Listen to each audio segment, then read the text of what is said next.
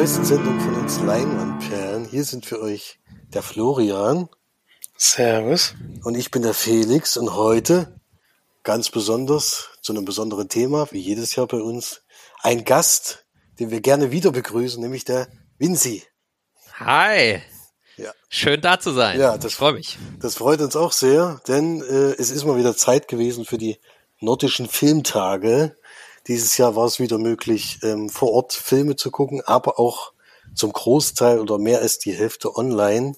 Wir haben uns dafür entschieden, von zu Hause aus ein bisschen was zu schauen. Aber Vinci war sogar vor Ort und hat es live miterleben dürfen. Da sind wir natürlich gespannt, was er erzählen kann, ob es so ist wie die Jahre zuvor oder ob es ein bisschen anders war aufgrund der Maßnahmen. Sind wir sehr gespannt. Und wir beginnen aber gleich mit den Filmen damit wir gar nicht dran, lange drum rumreden. Ganz, ganz viel gesehen und also, der nordischen 63. nordischen Filmtag, genau. um das nochmal zu droppen. Die 63. waren es inzwischen, genau. Sehr schön. Ja, und damit äh, kommen wir zum Eröffnungsfilm, würde ich sagen. Ich habe den Eröffnungsfilm ja. noch schauen dürfen. Äh, Cop Secret habe ich mir als tatsächlich als letzten Film aufgehoben, so als Highlight. Und das war, wie, wie schon gesagt, der Öffnungsfilm und am Ende auch der Preisträger der, des Publikumspreises. Also das war, muss man gleich mal dazu sagen, also der beliebteste Film bei den Zuschauern. Lief im Wettbewerb für die Spielfilme. Genau. Und es geht darum, dass äh, ein Polizist namens Bussi äh, ein sehr, sehr äh, ja, schwieriger Cop ist, der nicht ganz so auf die Regeln achtet äh, und einen Partner hat, damit er der mit damit gar nicht klarkommt und eigentlich ähm, aus der Sache raus will, aus dieser Partnerschaft und jedes Mal wieder große Angst hat. Also es beginnt zum Beispiel mit einer Verfolgungsjagd, äh, die ziemlich rabiat ist und da stellt sich dann in der Mitte des, der Fahrt raus, dass von dem Beifahrer der Sohn auch noch hinten drin sitzt, der, der, der äh, acht Jahre alt ist oder sowas und er Panik kriegt und alles, aber der fährt da einfach weiter, als wäre nichts gewesen und schießt dann auch auf den Fortsomann und alles. Klappt aber nicht so richtig und äh, das äh, das Motorrad, was vorne wegfährt, fährt dann in anderen Stadtbezirken. Reykjavik ist es wohl so, dass ab einem bestimmten Punkt äh, die Zuständigkeit der Polizei aufhört und dann eine neue hinzukommt. Und da gibt's aber so, so eine Art Konkurrenzkampf. Also es will eigentlich niemand der anderen Abteilung sozusagen einen Verbrecher überlassen, sondern die wollen eigentlich, weil die dann sich gegenseitig aufsticheln.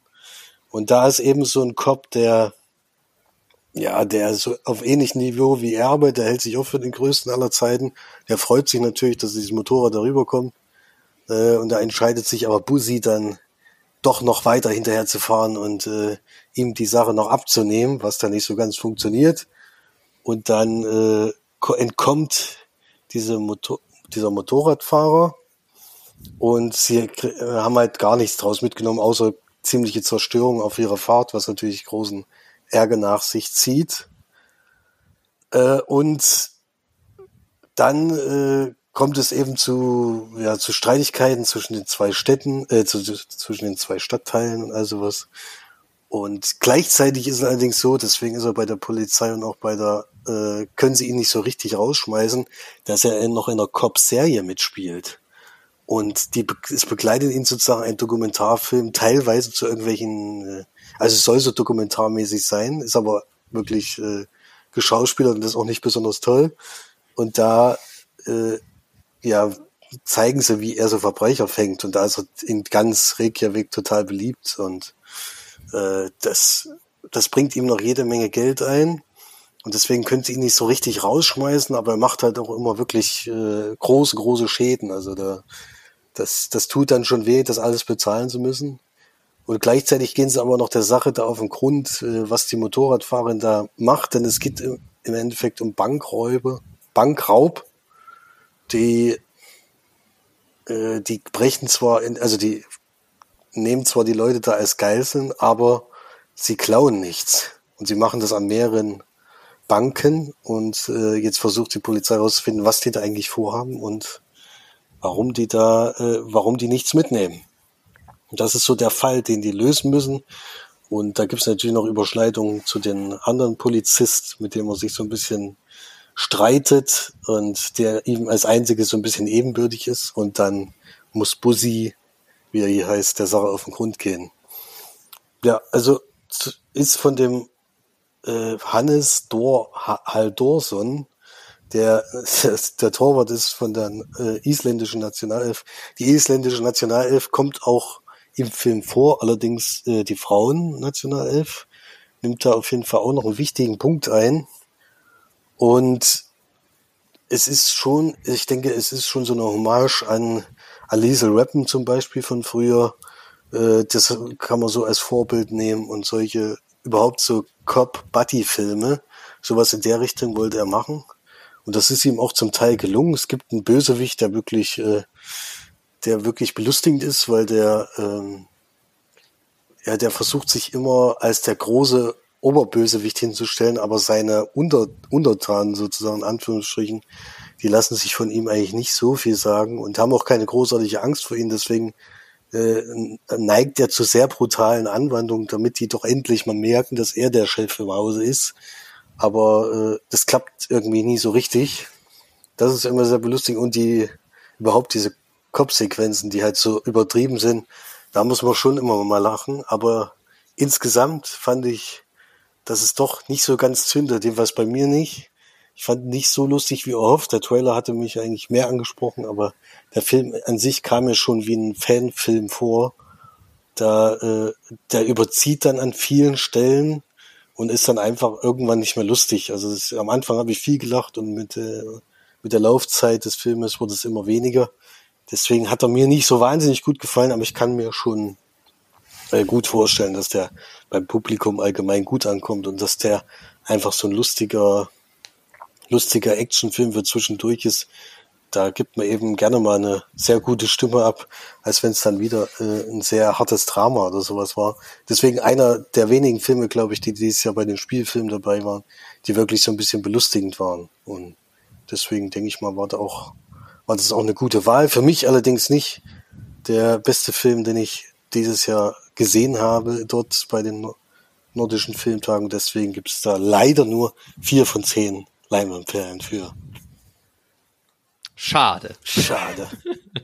Ja. Also ich habe ihn nicht gesehen, deswegen kann ich da nicht urteilen, aber ja, genau. Man weiß erfahrungsgemäß, der, der Publikumsfilm ist natürlich, hat sehr viel leichter, wenn er locker, flockig daherkommt und es waren auch oft Preisträger, die nicht ganz so schwere Kost geboten haben. Und man muss jetzt dazu sagen, so, also meine Erfahrung war, es war wirklich nicht so viel los im Kino. Das alleine war schon ein großer Unterschied. Ach so. Und ich kann mir aber vorstellen, ich habe ja Cop Secret nur nicht selber gesehen, weil der lief an den Zeiten, wo ich ihn nicht sehen konnte. Aber ja, das, das, der Film war sicher gut besucht, könnte ich mir vorstellen. Und das ist, ich weiß jetzt nicht, ob die das gewichten, aber ich kann mir vorstellen, dass sie es eventuell nicht tun und dann kriegt natürlich auch ein Film, der alleine schon mehr Zuschauer hat. Ich meine, sonst ist man gewohnt, dass bei nordischen Filmtagen eigentlich alles mehr oder weniger ausverkauft ist. Hat natürlich bessere Chancen schon von da hinein, so, ne, zu gewinnen, mhm. würde ich mal tippen. Es gibt ja schon mal eine gute Einsicht, wie überhaupt das Erlebnis war. Da kannst du ja gleich mal deine erste Filmbesprechung anschließen und wie es überhaupt war, wenn du jetzt sagst, wenig Leute, wie kann man sich überhaupt vorstellen? Durfte überhaupt der Saal komplett gefüllt werden? Tatsächlich, äh, dadurch, dass Schleswig Schleswig-Holstein so sehr niedrige Inzidenzen hat, zu, der Zeit auch noch hatte, das steigt jetzt ja überall deutschlandweit, war es so, dass man tatsächlich reingehen konnte und sich Sitz an Sitz setzen durfte. Also die dürften, durften und haben sie auch gemacht, haben sie Kinos voll verkauft mit allen Sitz, Sitzen, die sie hatten. Das Konzept war, dass man allerdings sich innerhalb des Kinos sonst nicht aufhalten durfte, so richtig. Das war sehr schade und das hat auch sage ich mal, diesen klassischen Festival-Flair, dass man wirklich viel im Kino rumhängt. Ich weiß, wir hatten ja sonst auch meistens die Presse oder ich hatte die äh, Akkreditierung und dann, dann hängt man da natürlich sehr viel ab und es gibt verschiedene Bereiche und auch so war der NDR wieder da, aber der hatte auch nicht mehr seinen Stand logischerweise, wo die Interviews stattfanden und so. Also das sah schon alles sehr, sehr anders aus. Es war auch nicht mehr so groß geschmückt, wie sonst war und also da war mein Gefühl, der, der Flair ist diesmal nicht so übergesprungen. Das wirkte alles wie so eine etwas stiefmütterliche, abgespeckte Version. Es gab auch nicht mehr den DVD-Stand zum Beispiel, wo diese ganzen Filme aus den nordischen Filmtagen verkauft werden und so. Also, oder Blu-Rays halt natürlich, aber das, sowas gab es alles nicht mehr, durfte sich halt nicht aufgehalten werden. Das heißt, es war wirklich so, aber also das Konzept, dass da wenig Leute sind, ging auf jeden Fall auf, weil du kommst halt rein, gehst ins Kino und bist praktisch immer über die Notausgänge am Ende des Kinos hast du das Theater, Filmtheater wieder verlassen.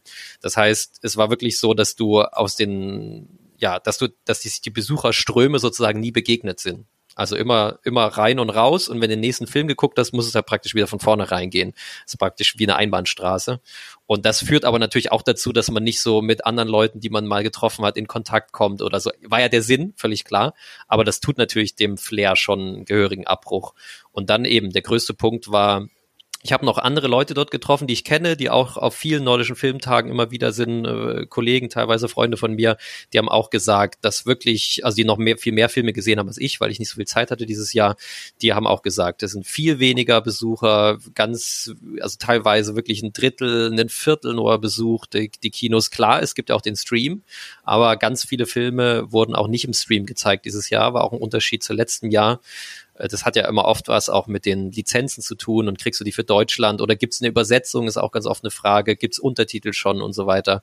Ja, und da war dieses Jahr, wir haben es gesagt, glaube ich, unter die Hälfte der Filme waren überhaupt im Stream zu sehen.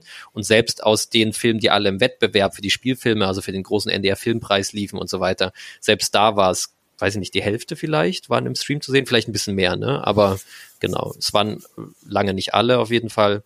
Und ich habe halt versucht, die Wettbewerbfilme zu schauen, die halt nur im Kino laufen, damit ich eventuell noch ein paar hinterher im Stream sehen kann. Und das habe ich dann auch so gemacht. Aber ja, also ja, es war nicht zwingend nötig, da live zu sein, sozusagen, für die Festivalstimmung und so weiter. Das, das war dieses Jahr wirklich nicht so besonders groß, muss man sagen. Es gab auch nicht mehr diesen Dom, es gab immer diesen 3D, oder nicht 3D, aber diesen, ne, diese Kuppel, in der man so 360-Grad-Filme sehen konnte oder all, auf sowas wurde natürlich alles verzichtet und so. Und das Beiprogramm war kleiner und so. Also, ja, da kann man schon mal sagen, da, da war es nicht so schlimm, dass man nicht da war. Natürlich ist es schön, da gewisse Filme einfach im Kino zu sehen auf der großen Leinwand. Das ist natürlich völlig klar, solange man jetzt nicht irgendwie sein abgefahrenes Kellerkino hat mit zwölf Meter Bildschirmdiagonale oder so. Da äh, tut man sich natürlich da einen Abbruch natürlich, das ist völlig klar. Deswegen starte ich mal direkt rein mit äh, der Uskildige, The Innocence. Der lief äh, Spielfilmwettbewerb, eine Koproduktion aus Norwegen, Schweden, Dänemark, Großbritannien von diesem Jahr. Und der Regisseur ist Eskil Vogt. Den kennen wir vielleicht schon oder für Menschen, die die nordischen Filmtage kennen. Das ist der Regisseur von Telma gewesen. Weiß ich gar nicht mehr, war das letzte nordische Film? Nee, vorletzte nordische Filme hat er, glaube ich, Telma rausgebracht. Also war da einer meiner Lieblingsfilme. Der Mann dreht immer Filme, die sind so entweder mit Horrorfilme oder dem Horrorgenre zumindest sehr verwandt. Oft werden die auch mit Horror angegeben. Wobei ich sagen, also ja, das ist schon so, aber die gehen auf jeden Fall eher in eine Psycho-Horror-Richtung immer. Weniger Splatter und Slasher. Also, oder eigentlich gar nicht sozusagen. Genau. Dieses Mal geht es um die Unschuldigen. Er hat an der Ansprache vorher gesagt, dass er wieder erwarten jetzt doch Vater geworden ist. und ähm, also, also im Sinne von, er hatte das eigentlich nicht als sein größtes Lebensziel und irgendwie hat er anscheinend, also hat er jetzt nicht genau ausgeführt, aber halt dann doch ein Kind gekriegt. Und deswegen kam er irgendwie da drauf, weil das natürlich immer besonders ist, wenn man Eltern wird, äh, dass man auf die Welt nochmal anders guckt, weil man sie ja auf einmal durch die Augen des Kindes sieht, wie das nochmal so ganz naiv die Welt äh, neu entdeckt für sich. Und das hat er jetzt auch erzählt, dass das ihn sehr geprägt hat und deswegen wollte er jetzt einen Horrorfilm, Horror-Thriller mit Kindern drehen.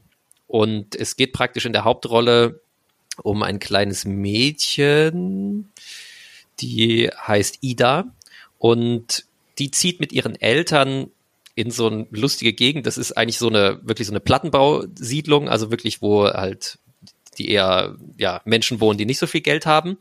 Und um sie herum, aber weil es so ist es halt eine super schöne Landschaft drumherum. Das ist ganz schön. Das kann man sich so vorstellen, dass es so in Ländern wie Schweden oder so, ne, dass da viel Natur auch und um, um solche Gegenden drumherum ist. Und da ist zum Beispiel ein großer See davor und also ein paar Gemeinschaftsflächen, so Sportplatz für Kinder und so ein Basketballfeld und so ein Sandkästen und da baden Leute am Wasser. Aber sie kommt da in den Schulferien, zieht sie dort, ziehen sie dorthin und da sind halt ganz wenige Kinder in der Zeit da, wie das ja dann meistens so ist. Und sie, ah, wie alt soll sie sein? Die naja, ist relativ jung, neunjährig soll sie sein im Film, genau. Das kommt aber auch so, also ich weiß nicht, wie alt sie in Wirklichkeit ist, aber das, das nimmt mir auf jeden Fall ab, sehr, sehr jung, wie der ganze Cast und sehr, sehr jung ist, also außer die Eltern, die da rumlaufen. Und sie versucht dann natürlich äh, jemanden kennenzulernen, weil sie da jetzt alleine ist, neu hingezogen und da lernt sie einen Jungen kennen. Und mit dem erfährt sie dann schon schnell, dass der bisschen besonders ist. Der hat nicht so viel Empathie, sagen wir mal, und behandelt da, also gleich am Anfang, das ist wahrscheinlich nicht so viel gespoilert, wird da eine Katze ganz schön auseinandergenommen von ihm. Die wird so ein kleines Experiment gemacht, wie gut die aus dem, ich würde mal sagen, 13. Stock im Treppenhaus landen kann. Und das kann man sich ja vorstellen, was dann passiert. Also der ist schon ein harter Typ und obwohl rauskommt, dass Ida selber nicht so zimperlich umgeht, zum Beispiel mit ihrer Schwester, sie hat eine Schwester, die Autistin ist und deswegen nicht sprechen kann, sondern nur so Laute macht und so in ihrer eigenen Welt lebt. Die ist schon älter, die wirkt vielleicht so wie zwölf, würde ich mal sagen. Und mit der geht sie auch nicht so glimpflich um. Aber da selbst dieser Junge ist ihr eigentlich ein bisschen zu hart, aber man kennt das bei Kindern, die üben auch gleichzeitig so eine Faszination aus. Ja, und mit diesem Jungen erlebt sie dann Abenteuer und erkennt dann auch, äh, lernt dann immer mehr Kinder kennen aus der Region dort und letztendlich passiert das Geschehen dann unter diesen vier Kindern. Sie lernt noch ein Mädchen kennen, das ähm, das so eine, eine, das Gegenteil ist von diesem anderen, nämlich sie hat ganz große Empathie und kann Menschen verstehen und da kommt dann so ein bisschen was äh, Übernatürliches noch dazu. Man hat das Gefühl, die kann richtig mehr oder weniger Gefühle lesen, die eventuell auch nicht ausgesprochen wurden und so weiter. Also dieses Mädchen, der Junge, der etwas gemein ist, Ida und ihre Schwester, die erleben dann da eine Geschichte, die praktisch in diesen Sommerferien stattfindet. Mehr möchte ich da jetzt nicht verraten, auch wenn es jetzt vielleicht ein bisschen schwierig ist, aber ja, da geht es irgendwann, kann ich sagen, das ist nicht umsonst Horror-Thriller, geht es nochmal richtig zur Sache. Und ja, das war für mich einer der stärksten Filme, wenn nicht sogar der stärkste Film, doch der stärkste Film, den ich gesehen habe dieses Jahr, was die Spielfilme angeht. Der hat mich echt wieder mitgenommen und gleichzeitig aber muss man sagen, ich so ein Cast, wie auch immer er den hatte, das hätte ich ihn sofort gefragt, aber er war dann danach nicht zum Gespräch da. Also Wahnsinn der würde mich total interessieren, wer die gekriegt hat. Also Kinder in dem Alter, dem man das überzeugend abnimmt, dass sie neun sind und was die da teilweise gespielt haben, auch gerade dieser Junge, der so Böses tut, unfassbar. Also der, der spielt an der einen Stelle so einen Nervenzusammenbruch, das, also Hut ab, was auch immer man mit denen macht. Ich hoffe, die Kinder sind nicht wie beim Exorzisten damals danach durchgedreht komplett, sondern denen geht's psychisch gut und die wurden, wurden da gut betreut und wissen eventuell ja oder im besten Fall gar nicht, was genau sie da spielen, sondern nur, dass sie, keine Ahnung, eine schlechte Note in der Schule gekriegt haben oder was da die Spielaufgabe war für die. Auf jeden Fall nicht das, was es dann im Film in dem Zusammenhang war. Aber da, hoi, hoi, hoi. Also die sind, die sind durch die Bank, alle vier Kinder, unfassbar gute Schauspieler. Dann kommt die, die, die große Schwester, die Autistin ist die, das ist also, ich bin mir nicht sicher, auch das konnte ich nicht fragen, ob sie Autistin ist selber, aber sie, also weil es gibt dann noch so eine Entwicklung, die da vielleicht so hindeutet, dass sie es eventuell nicht ist. Das konnte ich dann nicht, nicht mehr feststellen. Ob sie es ist oder nicht, völlig egal. Sie ist eine unfassbar gute Schauspielerin. Oh mein Gott. Also da kommt ganz schön was auf einen zu. Und das ist auch das, was diese Geschichte natürlich trägt, weil diese, so heißt es ja auch, die unschuldigen Kinder entpuppen sich immer mehr als sehr, sehr schuldig. Und das ist natürlich was, wo man ganz schön Gänsehaut kriegt, was auch den Horrorelementen da zugutekommt. Und äh, also unfassbar gut gespielt. Eine Geschichte, wo man, obwohl sie lang ist, also ich glaube 135 Minuten genau, man bleibt super krass dran. Es ist durchweg sehr, sehr spannend. Und ja, ich kann das, also wer für Horror-Thriller was übrig hat, also du Felix zum Beispiel fällst mit ein, dem Definitiv. kann ich das absolut, absolut ans Herz legen. Ähm, der wird eventuell, weil Thelma wurde auch äh, tatsächlich danach in Deutschland gezeigt, kommt hoffentlich dann auch in die deutschen Kinos irgendwann. Also ja, dem würde ich so acht mit Tendenz nach oben Leinwandperlen geben. Der ist auf jeden Fall ein sehr, sehr starker Film gewesen. Fand ich schade, dass er keinen Preis gekriegt hat, aber gut, muss man halt auch sagen, da sind halt, ja, da, da weiß man schon im Vorfeld, dass solche Filme meistens nicht den großen, den großen Erfolg dort feiern. Ja. Aber toll, dass sie im Wettbewerb laufen, auf jeden Fall. Und toller Regisseur, also die konnte ich jetzt beide sehr empfehlen, die Filme. Ja kann man auf jeden Fall gespannt sein, was da noch in Zukunft kommt. Ist, ist ja. er noch sehr jung sozusagen? Nee, nee, nee, der ist schon ein älteres Baujahr, ja. Okay. Ja, sehr schön. Ja, interessiert mich sehr, äh, werde ich auf jeden Fall im Auge behalten. Ich hoffe, der findet auch wieder den Weg nach Deutschland. Und ja. dann kommen wir zu Florian, der hat auch mit mir ja teilweise Filme auch gesehen. Deswegen äh, kannst du ja mal deinen ersten Film vorstellen. Sehr gerne. nämlich auch den, den Film, den ich was gesehen habe. Was auch, kann ich schon mal vorwegnehmen, mein Highlight der diesjährigen Filmtage waren. Nämlich der heißt The Blind Man Who Did Not Want to See Titanic. Ähm, bisschen langer Titel, aber macht nichts. Geht knackige 80 Minuten ungefähr. Das tut dem Film auch sehr gut. Kommt aus Finnland und ist von, muss man schnell gucken, Temo Niki heißt der gute Mann. Und es geht um Jak Jakko oder Chaco, ich weiß nicht genau, wie man ausspricht. Ähm, ein, ich würde sagen, noch ein junger Mann, der allerdings erblindet ist und auch äh, schon größere körperliche Einschränkungen hat. Er sitzt im Rollstuhl, äh, ist da, wie gesagt, sehr eingeschränkt. Ich kann jetzt auch verraten, welche Krankheit es geht, aber das will ich vielleicht gar nicht vorwegnehmen. Er ist, er ist eben etwas erkrankt und er lebt in seiner Wohnung. Wir begleiten ihn da auch wirklich einen Großteil des Films, also wirklich sehr lange ist das ein Kammerspiel. Ähm, und sehen ihn da, wie er sein sein Leben bewältigt. Und Besonderheit ist eben, er hat eine Freundschaft, äh, die er vor allem über, über Telefonate aufrechterhält mit einer, mit einer Frau. Ähm, diese Telefonate bekommen wir mit, ähm, diese Gespräche zwischen den beiden, die auch sich relativ nahe kommen, sag ich mal. Also auch was, ja, schon was füreinander übrig haben. Das wird eigentlich relativ schnell deutlich und im Gespräch merkt man auch, dass er eben auch ein großer Filmnerd ist, der eine große Filmsammlung hat, unter anderem Titanic, den er längst nie im Leben gesehen hat, der noch reingeschweißt im Schrank steht und was zwischen den beiden noch zum eigentlich ganz schönen, witzigen Gespräch führt, finde ich. Und warum hat mir der Film so gut gefallen? Das ist vor allem die Machart dabei. Es klingt alles ein bisschen eintönig oder so. Äh, ist es aber nicht. Kann vielleicht noch vorab, vielleicht kann man noch verraten, dass, dass es später dann auch ein bisschen dramatischer wird, wenn er seine Wohnung mal verlässt. Das ist aber wirklich dann, ich glaube, letzte Drittel des Films, in dem das passiert. Und ansonsten ist es wirklich ein Film, der sich auf die Hauptfigur äh, konzentriert. Wir sehen auch ihn wirklich äh, fast ausschließlich nur im Film.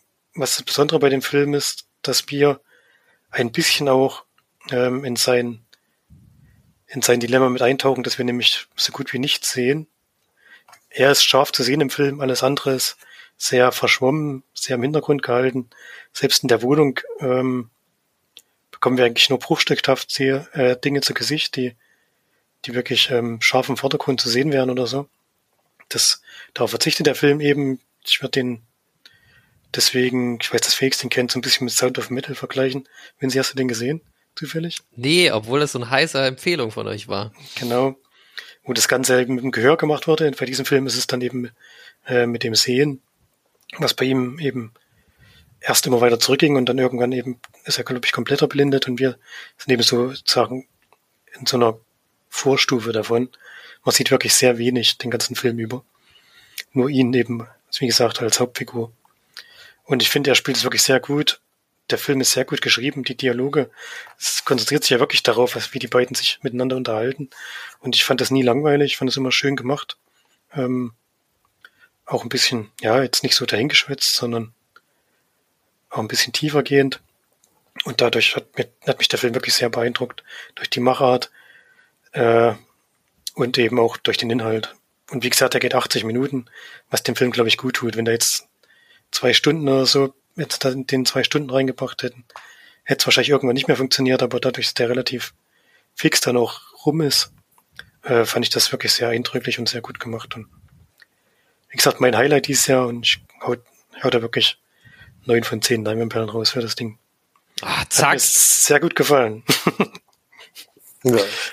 Kann ich mich nur anschließen, Film, auf den sich Vinci auf jeden Fall noch freuen kann.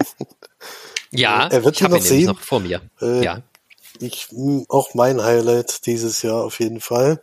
Hat mir sehr gut gefallen. Also beim Sehen kann man es eigentlich ungefähr so halten, wie es wird jetzt die ganze Zeit nur schemenhaft irgendwelche Objekte im Hintergrund sehen und auch die Menschen, die da sind, siehst du eigentlich nur, also siehst eigentlich nur die, die Umrandung so ein bisschen. Du kannst nichts erkennen und das ist schon äh, beeindruckend, mal so einen Film so zu erleben äh, und halt ihn als als ja, als einzige Person, die eben genau zu sehen ist. Und wie gesagt, die Gespräche sind sehr schön. Äh, es gibt viel Filmbezug, was natürlich für uns auch toll war.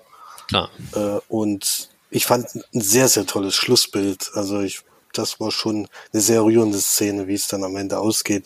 Hat mir rundum gut gefallen, deswegen würde ich mich da auch bei der Punktzahl auf jeden Fall anschließen. Ja. Das dann zu dem etwas, äh, ja, mit dem sehr langen Filmtitel. da muss ich, ich, ich, sag, ich sage immer Titanic einfach nur. Aber ich finde es auch eine schöne Idee, dass eben er äh, Titanic er möchte Film tatsächlich auf Titanic keinen Fall sehen. sehen will eigentlich. Ja. ja. Sehr gut. Übrigens aus Finnland haben wir glaube ich noch gar nicht gesagt. Und ich fand es lustig, weil ich habe äh, ich habe vorher habe ich ja durchgeguckt, was so alles kommt und habe mir die Trailer an, angesehen und sowas. Und bei dem Film ist tatsächlich im Trailer nur ein Gespräch mit dem Regisseur drinne. Also es ist kein Bild vom Film zu sehen, sondern nur, wie der Regisseur im Kino sitzt und, glaube ich, zwei Fragen beantwortet. Mehr war es nicht. Hm. Und trotzdem haben wir uns dann getraut, diesen Film auszuleihen, weil er dann von, von der Beschreibung her so schön klang und hat sich auf jeden Fall sehr gelohnt. Ja. Gut, dann kommen wir zum nächsten Film, den Vinci gesehen hat. Ich bin gespannt, was kam noch im Kino? Es kam im Kino noch auch für den Spielfilmwettbewerb Tove. Ein finnischer Film. Hier steht von 2020, also der scheint äh, in Finnland schon länger da zu sein. 103 Minuten. Tove ist die Hauptfigur. Tove Jansson ist die Autorin oder die ja, Illustratorin von den Mumins, wer sie vielleicht kennt. Das sind diese Figuren, die so ein bisschen Nilpferdmäßig aussehen und so aber schneeweiß sind und halt dieses typische Nilpferd-Gesicht haben, dass es so die Schnauze so nach vorne geht. Ähm, ich glaube, es sollen keine Nilpferde sein, ne? aber so als Beschreibung, die gehen so auf zwei Beinchen und genau, die sind halt so weiß, man kennt die, die sind so sehr lieb und die haben so eine eigene lustige Fantasiesprache. Und darum geht's aber in erster Linie in dem Film gar nicht. Das kommt dann erst am Ende. Tove, es geht also um die die, die historische Figur, 1914 geboren und 2001 dann gestorben, die Zeichnerin. Und 1914, also sie lebt halt praktisch auch da im Nachkriegs Helsinki und ja, da geht's ganz schön, also man sieht halt, wie alles die Stadt ziemlich gelitten hat und sie da äh, einsteigt. Ich glaube, wir steigen so ein, wo sie um die 20 ist, würde ich jetzt mal tippen.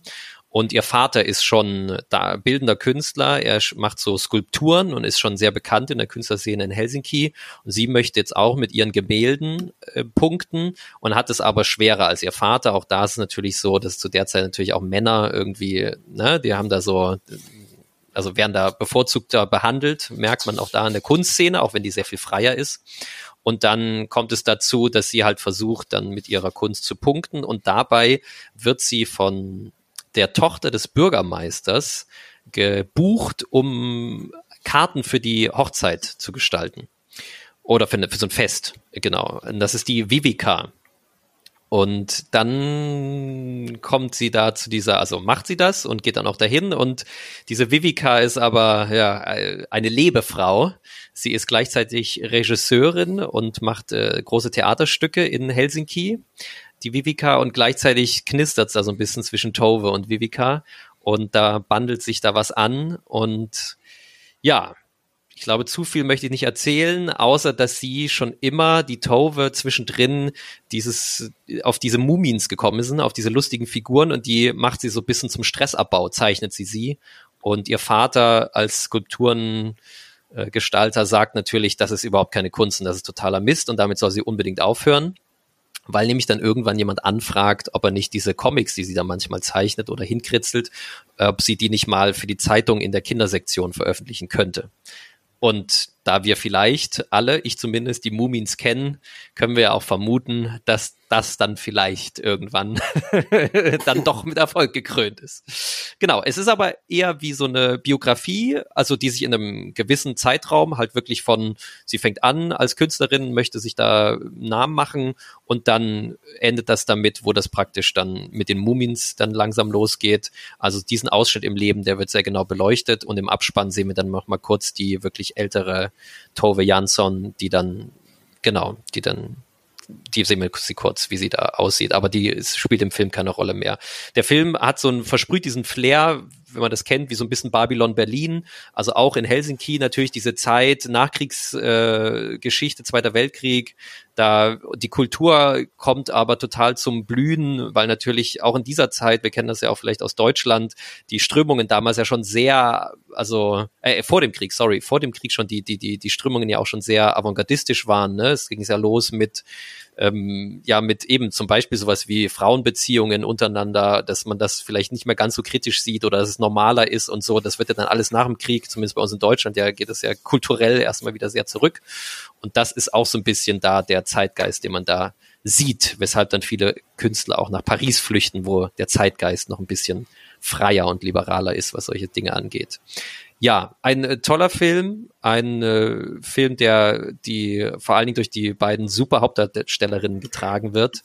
Ähm, ja, den ich deshalb absolut empfehlen kann. Und wie gesagt, es geht jetzt da wirklich, also die, die, die Mumins sind eher das Ende dann des Films. Also da laufen jetzt keine großen Mumins durch den Film oder so weiter, sondern der ist halt, bezieht sich sehr auf die Person. Ich würde da sowas wie sieben Leinwandperlen vergeben. Er kann den aber sehr empfehlen, ist äh, super gespielt und gleichzeitig auch ein Film, der jetzt aber auch nicht wahnsinnig wehtut oder so. Aber es ist halt sehr schön, um da diese Zeit sich nochmal vor Augen zu führen in einem anderen Land als Deutschland mal zur Abwechslung. Ja. Ja, klingt sehr interessant. Ich hatte mir den Text dazu durchgelesen, aber ich hatte es irgendwie hätte ich wäre es so ein Film gewesen, den ich wahrscheinlich im Kino geguckt hätte, aber zu Hause hatte mir jetzt nicht so gereizt. Der wäre auch einer von den Filmen gewesen, die man im Stream gucken konnte.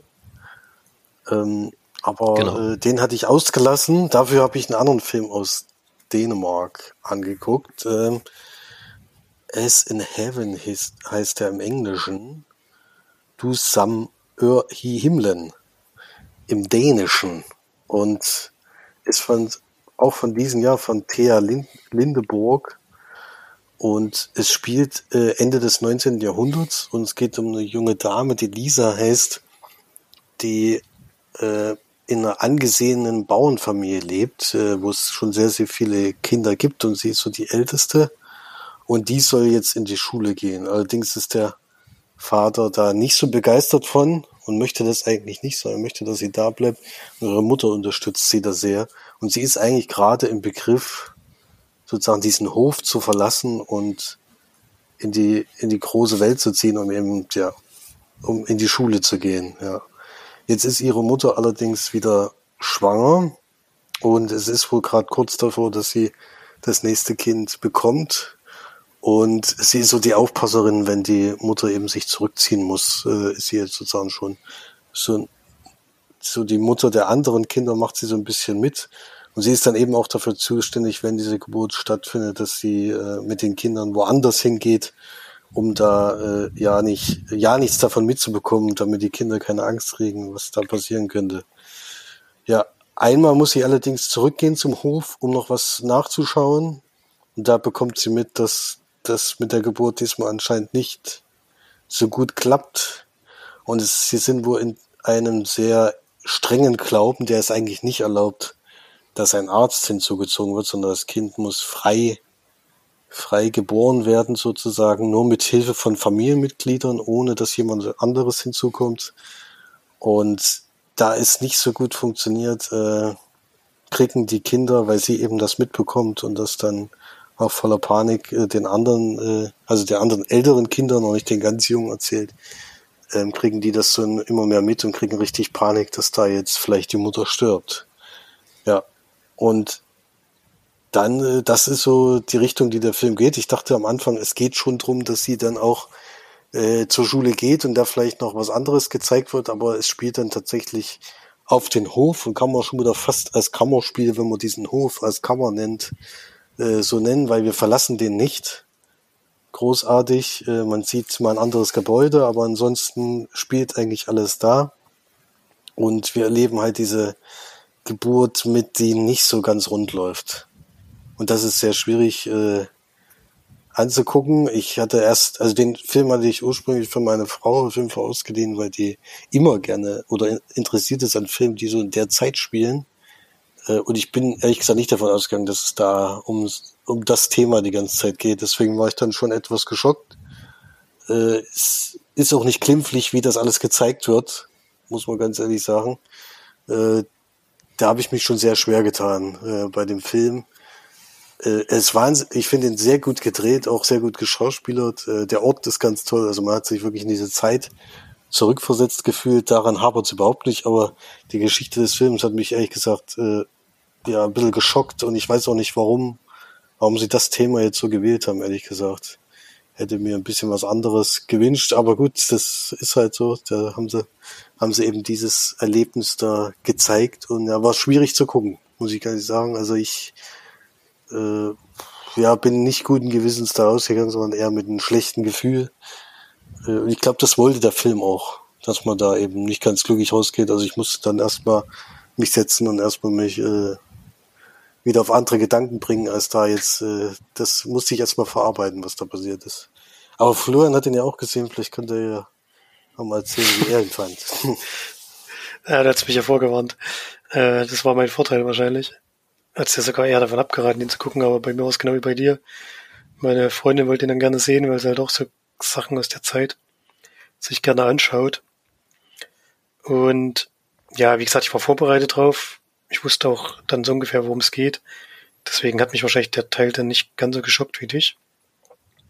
Äh, insgesamt fand ich den Film nicht schlecht, aber ähm, dem Fall fand ich es nicht so gut, dass es eben in diesem begrenzten Umfeld geblieben ist, äh, dass sozusagen gar nicht gezeigt wurde, wie das Mädchen sich da irgendwie dann draus befreien konnte oder ja, sich vielleicht auch nicht befreien konnte aus diesem ganzen Umfeld, aus dem sie eigentlich raus wollte. Das wurde dann eher zurückgestellt und diese familiäre Geschichte erzählt. Das fand ich ein bisschen, bisschen schade, sag ich mal. Und ja, wie gesagt, es war schon ein bisschen, war jetzt nicht schön anzuschauen. Das ist eben, wie gesagt, auch wieder so ein nordischer Film, der keine gute Laune macht. Davon gibt's ja viele. Und die traut sich halt an die harten Themen ran und mit, damit muss man halt auch umgehen können, sag ich mal. Trotzdem ist der Film insgesamt gut gemacht und ja, lässt einem halt mit keinem guten Gefühl zurück dann am Ende. Ist ja auch klar bei dem Thema. Ja. Also, wie gesagt, gut gedreht, gut gemacht, aber von der Story her nicht so meins, deswegen 5 von 10 Leinwandperlen. Ja, irgendwo, da würde ich mir auch erinnern, vielleicht 6 von 10, aber viel mehr dann nicht. Du, dann hat ja äh, Vinci noch einen Film gesehen, der einen sehr kurzen Filmtitel hat. Deswegen bin ich jetzt mal sehr gespannt, was du meinst ja. mit Lamb. Ja, äh, Dyrit heißt er, glaube ich. Vielleicht auch nicht, aber genau. Im Original ist es nämlich ein isländischer Film. Und Lamb in der Übersetzung oder Lamm dann auf Deutsch wahrscheinlich, falls er kommt. Lief auch im Wettbewerb für die Spielfilme, knackige 90 Minuten in Island, Schweden und Polen gedreht. Und zwar ist das ein Erstlingswerk und aber gleich groß besetzt, nämlich mit äh, Nomi äh, Rap, Rap, Rap, Rap, Rapace, wahrscheinlich nicht Nomi Rapace, genau, und Hilmir Snerre Gudnason. Das sind also bekannte Schauspieler. Sie hat mitgespielt im, vielleicht hilft mir jemand. Ich glaube James Bond oder so. Auf jeden Fall ist sie keine unbekannte Darstellerin. Ja, in, dem, in, dem, in dem schwedischen hat sie gespielt. Ja, ah, okay. Genau, also sie ist auf jeden Fall, und er hat sie äh, rangekriegt halt durch dieses sehr interessante Drehbuch, nämlich es geht darum, dass er, da hat er auch erzählt, er hat ganz, ganz lange nach dem Drehort gesucht. Es ist eine, äh, eine Farm, eine, genau, also ein Bauernhof, wirklich in der absoluten Pampa, aber halt auf Island. Das heißt ganz, also ich weiß nicht, wo im Original dann gefunden wurde, aber es ist ein äh, Bauernhof, der mitten in der Traumlandschaft da liegt, also völlig abgeschieden an nur so einer Kieselschotterstraße und vor einer riesigen Hügelmassiv, aber halt sehr grünes Hügelmassiv, wenn man das so von der Insel vielleicht äh, erwartet, an so einem Fluss auch noch. Also sieht wunderschön aus, da wo immer so Nebel verhangen in den Bergen und da sind halt große Wiesen und da werden halt Schafe gehalten und dementsprechend auch Lämmer. Und ähm, ja, so viel andere Tiere habe ich da auch gar nicht gesehen. So, genau. Und da wird natürlich so ein bisschen das Feld bestellt und so weiter. Ja, und da sieht man so, wie sie dir das, äh, es ist ein, es, also ist kein Kammerspiel, weil es nur drin spielt, aber es handelt sich halt wirklich im Großteil um zwei Personen, sie und ihr Mann. Und eines Tages, das sieht man auch schon im Trailer, deswegen denke ich, ist es nicht gespoilt, wird dann ein, tja, was wird da geboren? Da wird dann von einem von diesen Schafen wird dann so ein Wesen geboren, das so man zwischen Kind und äh, Lamm einordnen könnte. Und das wird dann von den beiden großgezogen und dann entwickelt sich da so ein, ja, Psychodrama, weil man dann im Verlauf des Filmes mitkriegt, dass die beiden wohl entweder kein Kind kriegen konnten oder auf jeden Fall haben sie aber auch ein Kind schon verloren. Das gibt ein äh, in der Nähe gelegenes Grab. Und ja, das merkt man ziemlich schnell, dass da hier ein bisschen was kompensiert wird und dass dieses Kind halt in die Familie aufgenommen wird. Und als dann der Bruder mehr oder weniger rausgeschmissen wird äh, von dem, von dem Ehemann und dann da auf einmal vor der Tür steht und praktisch Nummer drei ist in diesem Bunde und da dann äh, auf diesem Bauernhof so ein bisschen mitarbeiten muss, aber dafür halt da übernachten darf. Der, hat so, der ist wohl Künstler und hat es immer mal wieder schwer. Der steigt da auf diese, ja, Chimäre, würde man in der griechischen Mythologie sagen, äh, steigt da nicht so drauf ein und hält die für ziemlich verrückt, dass sie dieses äh, Wesen da großziehen. Und da kann man sich natürlich denken, dass es spätestens dann zu großen Konflikten kommt. Mehr möchte ich an der Stelle nicht verraten. Ja, ein Film, der über lange Zeit sehr nordisch daherkommt, isländisch, also mit viel Zeit, langen Einstellungen, super schöne Bilder, aber auch wo die Bilder für sich sprechen gefühlt wird über weite Strecken im Film kaum ein paar Wörter gesprochen, nur miteinander und dazwischen lassen wir viel Zeit und Bilder sprechen. Und ich habe dann erst am Ende, das kann ich jetzt leider nicht fragen, was, aber es gibt eine Lösung für den Film sozusagen, zumindest die ich dann gehört habe von ähm, einem Freund, der da drin saß und meinte, ich glaube, es könnte so und so gewesen sein, der mir nochmal eine ganz, wirklich neue Sichtweise auf den Film geöffnet hat. Wie, man kennt das ja vielleicht von anderen Filmen, wenn man dann so hört, so, ach, das sollte eigentlich das sein und dann macht das Ganze wie so eine Metapher oder so, macht auf einmal einen ganz anderen Sinn. Das gibt es auf jeden Fall auch hinter diesem Film. Den kann man gucken und wenn man dann so einen kleinen Link kriegt oder man kommt selber drauf, ich bin nicht drauf gekommen, dann denkt man nochmal, ah, wow, okay, dann das rückt das alles in ein anderes Licht, aber ergibt total Sinn. Also sowas steckt in diesem Film auf jeden Fall drin, dieses Potenzial, das hat mich auch sehr gereizt. Ich dachte, es ist ein knallharter Horrorfilm, weil dieser Trailer, da denkt man so, oh mein Gott, ich glaube, es wird richtig Psychoterror und alle drehen durch, aber so kann ich, kann ich die Gemüter bremsen. Also Leute, die sich sowas nicht antun wollen, so ist es wirklich nicht. Es ist sogar an vielen Stellen dazwischen sehr heiter, also kommt auch immer diese Situationskomik mit diesem Kind auf. Also das ist schon wirklich, ähm, ja, also es kommt sehr viel heiterer daher, als man durch den Trailer auf jeden Fall denkt. Das hat mir auch gefallen. Es war der einzige Film, wo ich drin war und auch einer der wenigen Filme insgesamt der nordischen Filmtage, der wirklich ausverkauft war. Das fand ich interessant, wie gesagt, weil der Trailer sehr abschreckend wirkte. Aber ich glaube, die hohe Qualität hat da ähm, sich rumgesprochen. Ja, wie gesagt, ein Erstlingswerk, also das wird noch äh, spannend, was da noch nachkommt. Das Drehbuch hat der ähm, Waldimar Johansson, heißt er, auch mit selbst geschrieben und dann halt lange versucht, das zu verfilmen und eben dadurch, dass da mehr oder weniger drei Personen auftauchen in diesem Film, hat er natürlich nach guten Schauspielern gesucht und sie zum Glück gefunden. Also ja, sehr fokussiert natürlich auf diese Menschen und ja, kann ich absolut empfehlen für Leute, die sich für sowas interessieren. Das ist so ein bisschen so, äh, ne, äh, ja, halt bisschen abgründiger und aber auch ein bisschen abgefahrener natürlich bei dem Thema, was ich so erzähle. Wer sich dafür interessiert, der, für den ist es, denke ich, auf jeden Fall was. Ja, würde ich so mit äh, ja, dann doch sieben wahrscheinlich mit bisschen Tendenz nach oben rausgehen, so ein bisschen zwischen sieben und acht Leinwandperlen, weil es so ein paar Momente gibt, die ich jetzt aber leider nicht spoilern möchte, die dann ich sag mal so auf der Effekte-Seite und so, die, die so ein bisschen abturn für mich war, wo ich mir nicht ganz sicher war, aber ich glaube schon, das sollte, glaube ich, auch schon ein bisschen lustig sein, aber manchmal hatte ich das Gefühl, vielleicht ist es ein bisschen unfreiwillig komisch. Ja, das war für mich so ein bisschen, das hat mich so ein bisschen etwas aus meiner Immersion rausgerissen, aber trotzdem würde ich den empfehlen. Ja, trotzdem einer der Filme, die wieder sehr nordisch sind und äh, ja, die man in, wenn man das mag, sehr, sehr gut schauen kann. Klingt auf jeden Fall sehr sehr interessant, muss man sagen. Ja. Ähm, ist, kann man sagen, dass das auch so eine Art in die Kammerspielrichtung geht? Ist das dann nur ein Ort oder müssen wir, bewegen wir uns? Genau, also man kann sagen, es, es nee, es sind tatsächlich dann, es werden noch so ein paar andere Orte gezeigt, so, also in der näheren Umgebung natürlich alles, aber es fühlt sich auf jeden Fall durch diese langen, stummen auch Aufnahmen nur von der, von der sage ich mal, Küche oder ne, von der Umgebung und so, fühlt es sich kammerspielmäßig an, auch wenn es jetzt in dem engeren Sinne jetzt nicht wie so ein, also nicht wie so ein Kammerspiel ist, was auch auf einer Bühne stattfinden könnte mit einem Ort. So, so ist es nicht. Aber ähm, es fühlt sich sehr intim an, auf jeden Fall die ganze Zeit, dadurch, dass so wenig Darsteller sind, ja. Wie ist es sprachlich gemacht? Die Numira Pass ist doch, glaube ich, keine Isländerin, oder? Die ist Schwedin. Ja, das ist sehr interessant. Genau, die ist Schwedin und die wurde aber dafür gecastet oder ist dann auch äh, reingestiegen, weil sie wohl sozusagen wie so eine, ähm, hatte ich gehört, wie so eine, na, wie so ein Sommer, Kinder-Sommercamp oder so, war sie wohl mal für über ein Jahr insgesamt in Island und spricht auch oh. Isländisch. Und dann kommt der ihr sicher zugute, dass da halt auch nicht so viel gesprochen wird in dem Film. Oh.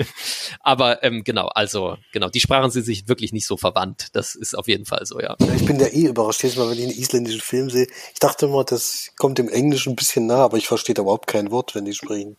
Das ist erstaunlich. Nein, nein. Aber es ist eine fantastische Sprache. Also da bei der Sprache, nochmal im Vergleich zu anderen skandinavischen, auch in dem Film dachte ich wieder, was ist das für eine abgefahrene Sprache? Das klingt wirklich, wirklich, das, das klingt so wirklich so, wie als wenn Wikinger mit mir reden.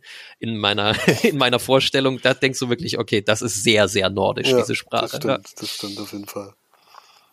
Ja, sehr, sehr nordisch ging es, glaube ich, auch bei The Last Ones zu, denn äh, es war wirklich in der absoluten Einöde. Aber vielleicht kann erst mal Florian erzählen, worum es geht. Es war auf jeden Fall auch ein sehr besonderer, sehr besonderer Film. Ja, es geht um so ein paar Minenarbeiter, die da irgendwo in der Pampa noch unterwegs sind, anscheinend als so ziemlich einzige Menschen, die dort noch leben. Gibt noch so eine Kneipe, die noch unterhalten wird und ansonsten gibt's da nicht mehr viel. Und wir lernen dort Rupi kennen, einen Mitarbeiter dort, der auch inzwischen sich schon so ein bisschen mit so Nebenjobs über, über am Laufen hält. Ich glaube, der hat so ähm, Medizin äh, noch sich rangeholt oder wie eine Art Drogen halt, so verbotene Medizin oder so, die so ein bisschen aufputscht. Und hat sowas noch unter die Leute gebracht. Und ähm, dann lernen wir noch kennen den Minenbetreiber und anscheinend die einzige Frau im Ort, die noch einigermaßen für die, für die Männer tragbar ist. Also zumindest stehen alle auf sie. Und die lernen wir noch kennen, die dann so ein bisschen, ja, ähm, zwischen den Männern durchgereicht wird, würde ich jetzt mal sagen. Auch wenn das ein bisschen abwertend klingt. Aber kam mir zumindest so vor. Zumindest, wie gesagt, alle, alle fliegen so ein bisschen auf sie. Die ist aber eigentlich liiert und mit, mit auch, einem, muss man auch noch dazu sagen. Ja, aber das zieht sie manchmal auch nicht so ganz eng. Mhm. ähm, ja, und es geht eigentlich darum, dass diese Mine eben am Laufen gehalten werden soll. Allerdings brauchen sie dafür ein Stück Land, was, wo sie auch noch weiter ähm, eben sozusagen das, wie nennt man das, abbauen, genau, abbauen möchten. Das gehört allerdings Rubis Vater und der möchte nicht verkaufen. Dadurch kommt diese Mine so ein bisschen zum Stillstand und kommt sogar noch dazu, dass es einen Unfall gibt, einen Arbeitsunfall in der Mine, wodurch dann sowieso auch ähm, erstmal so Arbeitsschutzuntersuchungen anstehen und sowas, ob überhaupt diese Mine nicht sowieso geschlossen werden muss, weil sie inzwischen zu gefährlich ist. Und das Ganze läuft so ein bisschen parallel und Thema des Films ist eben eigentlich so die, die Einöde, die bisschen, ja, bisschen besonderen Menschen dort, die versuchen noch dort klarzukommen irgendwie das ganze Leben am Laufen zu halten, als einzige Leute, die überhaupt noch dort leben können oder wollen und die eben ihre Heimat sozusagen nicht verlassen wollen, sondern irgendwie versuchen da noch ja ein, ein lebenswertes Leben zu führen, was manchmal gar nicht so einfach ist. das ist wirklich erstaunlicher Film, weil die, also dort zu leben ist schon ist schon heftig. Also die leben ja auch in der tiefsten Schnee und was weiß ich alles und dann eben in eigentlich ja ein Wohnwagen. Die haben ja keine Häuser oder sowas. Also auch wirklich sehr kalt, sehr, sehr dunkel alles, äh, alles weiß natürlich, aber trotzdem immer dunkel gefühlt. Und das Leben dort ist schon sehr, ja, um es vorsichtig auszudrücken, sehr lang, langweilig, würde ich sagen, weil es gibt im Endeffekt ja nicht allzu viel. Ich glaube, trostlos äh, schreibt das ein bisschen. Das ist, so gut, also es ist schwierig, es ist schwierig wie, wie man sich dafür also motivieren kann, dort eben zu leben. Aber es gibt eben Leute, die das, die sowas lieben. Deswegen passt das ja auch. Aber man muss sagen, der Film, es klingt jetzt so, als würde der Film ganz normal weiter verlaufen, aber der verläuft nicht normal. Da passieren dann einige Dinge, die absolut nicht vorhersehbar waren. Äh, und das ist so dieses Besondere an diesen Filmen. Äh, am Anfang denkt man wirklich, es geht darum, dieses Land noch zu bekommen und äh, diese Mine irgendwie zu retten, damit die auf keinen Fall geschlossen wird. Aber es driftet dann immer mehr ab in viele verschiedene Sachen. Also äh, in Firmenfeiern, die ein bisschen ausufern, in eben diese Frau, die der Mi also dieser Minenchef so ein bisschen für sich erobern will, obwohl die eigentlich liiert ist und der andere will es aber eigentlich auch haben und ja, es wird dann immer, immer schwieriger, immer, äh, ja, zieht sich immer mehr in so eine dunkle Geschichte, wie es ja normalerweise immer ist bei, bei nordischen Filmen so ein bisschen. Und ich war echt überrascht, was da alles passiert. Damit hätte ich nie gerechnet. Ich habe, es wurde ja beschrieben als so eine Art Western in in, äh, in Finnland äh, fand ich eine schwierige Beschreibung, weil wie ein Western hat sich für mich nicht angefühlt, höchstens das ist die Trostlosigkeit vielleicht so ein bisschen. Aber der Rest ist eigentlich schon so eine Milieustudie, würde ich sagen, wo man eben solche Leute mal genauer kennenlernt. Ich glaube, die Geschichte, wie die dann abdriftet, ist aber dann eher so eine eigene, eigene Sache gewesen. Das kann ich mir nicht vorstellen, dass das da wirklich passiert. Ja. Aber wie hat's dir denn gefallen insgesamt? Das war ja einer der wenigen Filme, die tatsächlich mal wieder länger ging. Also kam Estland, Finnland, Niederlande, ging 117 Minuten. Das war dieses Jahr auffällig, dass unsere Filme eigentlich alle relativ kurz gingen, aber das war jetzt einer der längeren. Ja, das klang jetzt wahrscheinlich in der Beschreibung besser, als ich es empfunden habe. Mir hat der Film nicht so gut, nicht so gut gefallen. ich konnte halt mit den Leuten dort nicht so viel anfangen, ehrlich gesagt. Ich habe nichts gegen ich habe nichts gegen Einöde und ich mag es auch ruhig und ich mag es auch. Es muss auch nicht ständig was passieren oder so, aber ich konnte halt auch mit keinem von diesen Leuten dort irgendwas anfangen. Das war das Problem bei dem Film. Ja, halt. Die hatten, die hatten alle so viele Probleme und auch miteinander und ja, wie gesagt, ist sympathisch, das trifft am meisten. Wie gesagt, man kommt mit keinem so richtig da klar und das finde ich dann schwierig, wenn man selbst mit der Hauptfigur nicht so wahnsinnig viel anfangen kann da nimmt es einer irgendwie nicht so mit. Und es hat sich schon gezogen. Es hat also. sich sehr gezogen. also es ist wirklich sehr gezogen. Es klang jetzt so, als würde ständig was passieren, aber es passiert doch, es passiert doch meine Dreiviertelstunde gar nichts. das, ist, das ist halt auch das war ja, ein bisschen schwierig, sage ich Deswegen mal. Deswegen habe ich auf die Laufzeit auch nochmal hingewiesen. Es wird so am Ende wirklich dann ja, abstrus und geht da wirklich, aber das ist wirklich nicht viel. Das ist die letzte Drittel höchstens. Ja, da war meine Freundin schon ausgestiegen, die ist dann irgendwann ins Bett gegangen. Das macht schon einiges. Ja, es war, ja, war leider nicht mein liebster Film nee, dieses Jahr. Das stimmt. Obwohl man mit dem Ende wirklich nicht rechnen konnte. Der hat es dann auch mal ein bisschen nach oben gezogen, weil es dann wirklich absurd wurde teilweise. Aber bis dahin ist schon Krampf, teilweise. Ja. Ja, von mir deswegen äh, ja, würde ich sagen, der schwächste Film dieses Jahr äh, mit drei von zehn Leinwandperlen. Ja, da, also noch weniger werde ich nicht geben, aber da schließe ich mich an. okay. Ja, schön. Ja. Dann hast, sehe ich ja hier, also wir haben jetzt nur noch äh, Kinderfilme gesehen. Du hast ja auch einen Genau, ich habe noch einen so, letzten, ja, aber ich habe noch einen letzten aus dem Spielfilmbereich und zwar Pleasure, einen schwedischen Film, Genau, der geht 108 Minuten. Und zwar, ja, noch, noch ein ganz besonderer Film, auf jeden Fall. Der Trailer sagt eigentlich schon ganz viel. Und zwar, der Trailer ist, eine junge, hübsche Dame steht am Schalter von einem äh, hier Flug, äh, so, so Ausreise beim Flug, nee, Einreise beim Flug in Amerika und gefragt wird die klassische Frage Business or Pleasure und sie grinst nur einmal und sagt Pleasure. und ja, darum geht es. Nämlich diese äh, junge Schwedin, die glaube ich 19 sein soll, reist in die USA nach LA und möchte Pornodarstellerin werden. Und die Regie führt hier Ninja Thüberg, die angekündigt wurde, dass sie eine große Feministin ist und äh, Pornografie äh, immer verurteilt hat.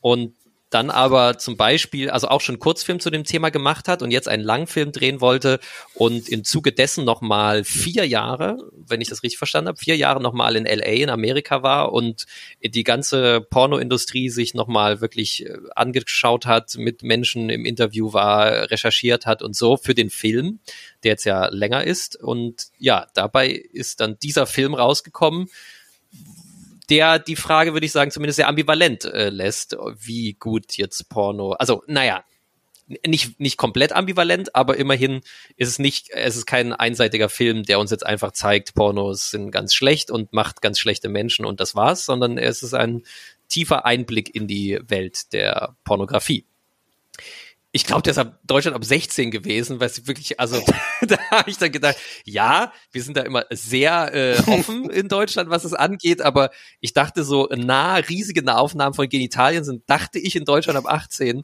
ähm, ähm, aber vielleicht lag ich da auch falsch. Ich dachte auf meinem Kinoticket stand ab 16, also ich habe mich da nochmal sehr gewundert. Ähm, ich meine, ist auch okay mit 16 vielleicht und so, aber der Film hat zumindest Szenen, wo ich sagen würde, Hui, da, da würde ich mir nicht, also da ist es schon, ai, ai, ai. Ja, äh, also diese Frau kann man sich ja vorstellen, die kommt also mit vielen Erwartungen und großen Ambitionen äh, aber hier ja nicht diese Ambition, wie man sie vielleicht sich vorstellen könnte, so im Sinne von so, ich möchte Filmstar werden und ups, ich rutsche in die Pornoindustrie ab. Nein, sie kommt dahin und möchte Pornos drehen und sagt halt, äh, meine Schweden, äh, also in Schweden ist es viel zu prüde und das alles super langweilig und viel zu provinziell. Ich will jetzt hier richtig den harten Stuff und ich will Pornos drehen. So, so steigt sie da ein. Und die, genau, der Film ist so gedreht und das merkt man oder das, also diese Authentizität der Branche kommt total rüber, weil es sind alles um sie, um die Hauptdarstellerin drumherum, die Schauspielerin ist, sind alle anderen zwar auch Darsteller, aber halt alle Pornodarsteller. Also alle haben arbeiten in der Pornoindustrie, also da werden Kameramänner natürlich gezeigt und alles am Set und drumherum Regie und aber natürlich auch alle Darsteller sind selber Pornodarsteller. Das trägt natürlich sehr zur Authentizität bei und ist natürlich auch so dass das Menschen sind, die anders wirken. Die wirken nicht wie hochgestylte Hollywood-Darsteller, die da jetzt irgendwie einen abgerockten Pornodarsteller spielen sollen, sondern die sehen halt so aus, wie solche Menschen aussehen. Und da, da reisen wir also durch diese Pornoindustrie und genau, ich kann ja so viel verraten, es geht schon nach oben mit ihr. Also sie macht schon die richtigen Dinge, die man da so tun muss. Sie muss natürlich auf Instagram auch freizügig sein. Sie muss sich ständig selbst vermarkten. Sie muss schmutzige Videos drehen, noch in ihrer Mädels-WG, in der sie da ist, mit den anderen. Sie ist in so einer kann sich da am Anfang ja nicht viel leisten in so einer WG mit anderen äh, Porno, angehenden Pornodarstellerinnen und teilweise auch eine, die schon sehr lange im Business ist und die unterstützen sich da gegenseitig, äh, die neuen Drehs zu kriegen. Sie kriegt dann irgendwann so eine Agentur, da gibt's dann immer jemand, der dich weitervermittelt und du kannst halt sagen, was du drehen möchtest. Also möchtest du den richtig harten Stuff, auch mit, mit ja, mit, sag ich mal, Requisiten und mit Lack und Leder oder möchtest du erstmal, sage ich ja mal, die, die weichen, äh, so, oh, ich bin ein, ein süßes Schulmädchen, wo es praktisch nur Mann-Frau ist oder willst du schon den noch härteren Stuff, mehrere Männer gleichzeitig und was man sich so vorstellen kann, das volle Programm. Genau, sie kann ich so viel sagen, ist da schnell sehr aufgeschlossen und möchte da nichts auslassen. Und das wird uns dann auch in sehr eindrücklichen Bildern gezeigt, ohne dass es aber also es ist nie, kann man jetzt schwierig sagen, aber es ist nie Pornografie in dem Sinne. Also es ist wirklich immer noch Spielfilm und der lässt halt natürlich auch gewisse Sachen genau weg, auch wenn da Genitalien gezeigt werden. Die werden aber nie gezeigt und das ist, also es hat immer eine Ästhetik, muss man sagen. Es wird nie billig, es wird nie so, wie man, falls man Pornos kennt, äh, wie man sich das da so vor Augen führen kann, sondern es ist immer auf einem Filmniveau, absolut. Und äh, dadurch auch, das war interessant, die Regisseurin hat damit gerechnet, dass halt Leute den, das Kino verlassen und so, aber sie wurde irgendwie, war selber dann überrascht, dass ihr Film wohl sehr gute Kritiken erhielt und dass der auch einigermaßen gut besucht ist und dass auch die Zuschauer sagen, das ist hart, aber das ist ein, äh, ein interessanter Film. Und das kann ich auch nur so bestätigen und muss aber auch sagen, das liegt halt daran, dass das sehr filmisch ist die ganze Zeit und dass sie da eine gute Linse gefunden hat, unter der sie aus dieser Perspektive dieses jungen Mädchens sie diese ganze Pornoindustrie beschreibt und auch zeigt. Das ist immer ehrlich, das ist immer offen und das ist nicht vorverurteilend und das ist, glaube ich, die große Stärke von dem Film. Und gleichzeitig ist es nicht so exhibitionistisch. Ne? Es geht da nicht um, oh, ich habe da mal schnelle Brüste gesehen oder so, obwohl man die natürlich in so einem Film sehr viel sieht, ist klar. Ne? Aber das liegt natürlich am Thema. Also ja. Und ja, ich äh, finde das Thema ja wahnsinnig spannend. Ich habe äh, auch sogar einen Theaterabend zu dem Thema schon mal gemacht mit jungen Erwachsenen, weil das natürlich was ist, was in unserer Gesellschaft nicht mehr wegzudenken ist, weil einfach die Server in irgendwelchen Ländern stehen, wo du sowas nicht verbieten kannst und jeder ja eigentlich, wenn er möchte, permanent Zugriff auf Pornografie hat. Das ist ja eine sehr neue Entwicklung des Internets, also nicht jetzt ist nicht von heute auf morgen passiert, aber das ist natürlich eine Entwicklung, die sich in dem Sinne neu auf eine ganze Jugendkultur auswirkt. Und also wenn ich heute aufwachsen würde, würde ich, was das angeht, anders aufwachsen, als wie ich noch damals aufgewachsen bin, wo es sowas halt nicht jederzeit frei verfügbar gab. Genau. Das ist ein sehr interessanter Einstieg, äh, Einblick äh, in die, in die Pornoindustrie mit vielen Szenen, die man danach auch nicht so schnell wieder vergisst, weil er dann doch sehr persönlich gedreht ist. Also viele von diesen Szenen wären praktisch aus der Ich-Kamera gedreht aber sehr filmisch. Also nicht so, wie man das vielleicht kennt, so mit so einer wackeligen Handkamera, sondern sehr filmisch aufgenommen, aber die Perspektive wird immer wieder von ihr eingenommen, während sie da von meistens ja Männern irgendwie äh, behandelt wird da bei den Filmen. Und das ist so, dass es einen doch schon sehr mitnimmt. Also das ist auf jeden Fall so, dass man dann, auch das ist ein Film, auch sehr nordisch, aber wo man nicht mit guten Gefühlen rausgeht, sondern das einen schon noch beschäftigt auf jeden Fall und da Bilder hängen bleiben, die einen auch beschäftigen. Trotzdem ist ein Film, der nicht endet, das kann ich vielleicht vorwegnehmen, der nicht so endet, dass man, also da sind nicht alle tot, sage ich mal am Ende. Es ist, es ist nicht so ein Film. Gibt es ja in nordischen Filmen auch gerne, dass es wirklich dann richtig, richtig schlimm wird und so ist er wirklich gar nicht. So, also deswegen, wenn man da zart beseitigt ist, kann man das wiederum sich geben. Der endet also eher auf einer äh, auf einer Note, die einen nicht so wahnsinnig runterzieht, auch wenn es dazwischen Szenen gibt, die einen auf jeden Fall mitnehmen. Ja, wenn man sich für sowas interessiert, ich weiß, spezielles Thema, aber sobald man dafür Interesse hat, ist das, würde ich jetzt sagen, weil, wie gesagt, ich habe da schon Theaterabend zugemacht, ich habe da schon nach Filmen und Dokus in dem Bereich, äh, habe ich auch einiges schon gesehen. Äh, wenn es jetzt um Spielfilme geht, ist das im Moment der Film zu dem Thema, würde ich sagen. Also wenn man sich damit auseinandersetzen möchte und wenn man das gewisse Alter dafür hat und die Reife mitbringt und sich dafür interessiert, würde ich sagen, guck dir Pleasure an. Das ist der Film zu dem Thema. Der ist übrigens komplett in Englisch, weil er ja auch in Amerika gedreht ist. Also der ist dann, wenn, dann mit deutschen Untertiteln. Und dadurch kannte ich ihn jetzt äh, gut verstehen. Ähm, weiß ich nicht, ob der aufs Deutsch übersetzt wird. Genau. Und ja, es ist halt erstaunlich, da manche Leute aus dem Hintergrund der Pornoindustrie zu sehen. Da ist so ein ganz, ganz großer Produzent dabei, der auf jeden Fall Multimillionär ist. Äh, der spielt da einfach mit der spielt sich selbst. Steht auch im Abspann, das ist sein Name. Und das ist, das ist, das ist, dann sind, sind so Menschen, wenn du die zum ersten Mal siehst, denkst du erstmal so, ist es eine Karikatur? Aber nein, so sind solche Menschen halt. Und das ist auch eine absolute Stärke von dem Film, da so tief reinzuschauen in die Szene. Das ist ganz toll. Ja, äh, wäre ich auch bei acht von zehn, aber absolut im Genre, ne? Das muss man hier sagen. Also, das ist für Leute, die, die sich damit auseinandersetzen wollen. Leute, die da, also ich war mit meiner Frau drin, ähm, und das spricht aber auch für den Film, die konnte sich das angucken. Das war kein Film, wo sie rausgehen musste und so, aber auch sie fand den natürlich an vielen Stellen auch relativ hart. Ähm, aber eben ist, wie gesagt, es ist kein billiger Porno oder so, wo man sagt, das ist einfach frauenverachtend und sch schrecklich anzuschauen. Ähm, das kann man sich geben, aber ja, ne, es wird, es geht hart zur Sache da. Das, das muss man, das kann man nicht mit jedem gucken. Ganz eindeutig. Mhm. Klingt auf jeden Fall interessant, obwohl natürlich schon wieder so ein hartes Thema ist. Ja. Hartes Thema ja. auf jeden Fall. Dann kommen wir mal zu den leichteren Themen, würde ich sagen. Obwohl wir auch einen Film bei den Kinder- und Jugendfilmen gesehen ich haben. Ich glaube, die sind nicht alle leicht. Kinder- und Jugendfilme gesehen haben, die, äh, die nicht leicht sind, das, das stimmt. Aber äh, einen habe ich auf jeden Fall gesehen, der leichte, leichtes Thema hatte. Der heißt nämlich Abstjanan, der Ape Star, der Affenstern, ein Schweden-Norwegen-dänische Produktion mit 72 Minuten auch sehr kurz, war der einzige Film, den ich diesmal gesehen habe, der deutsch eingesprochen war. Ist nämlich ab fünf Jahre und tatsächlich habe ich ihn mit meinen Kindern geguckt. Das ist nämlich ein Zeichentrickfilm. Zielgruppen, mit Zielgruppenpublikum, ja, sehr gut. Hat genau gepasst. Auch von der Einst also von fünf Jahre äh, sind ja beide jetzt noch nicht ganz fünf, aber äh, trotzdem kamen sie damit gut zurecht. Es war nicht irgendwie gefährlich oder sowas. Äh, und es war auch sehr schön eingesprochen. Also das war, was wir bei nordischen Filmtagen immer meistens habe ich mir dann doch die Kopfhörer genommen, um den Originalton zu hören, weil es da mal äh, manchmal sehr monoton ist ja auch klar. Du musst die ganze Zeit drauf achten, es muss klar. muss passen ja. irgendwie.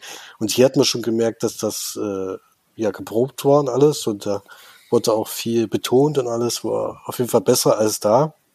Hat mir gut gefallen.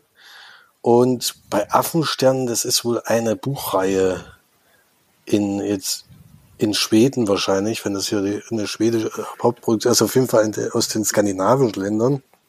da geht es um Jonna, die kann sich an ihre Eltern gar nicht mehr erinnern, weil die wohl sehr früh verstorben sind und die lebt eigentlich schon seit fast seit Geburt, äh, Geburt an im Waisenhaus.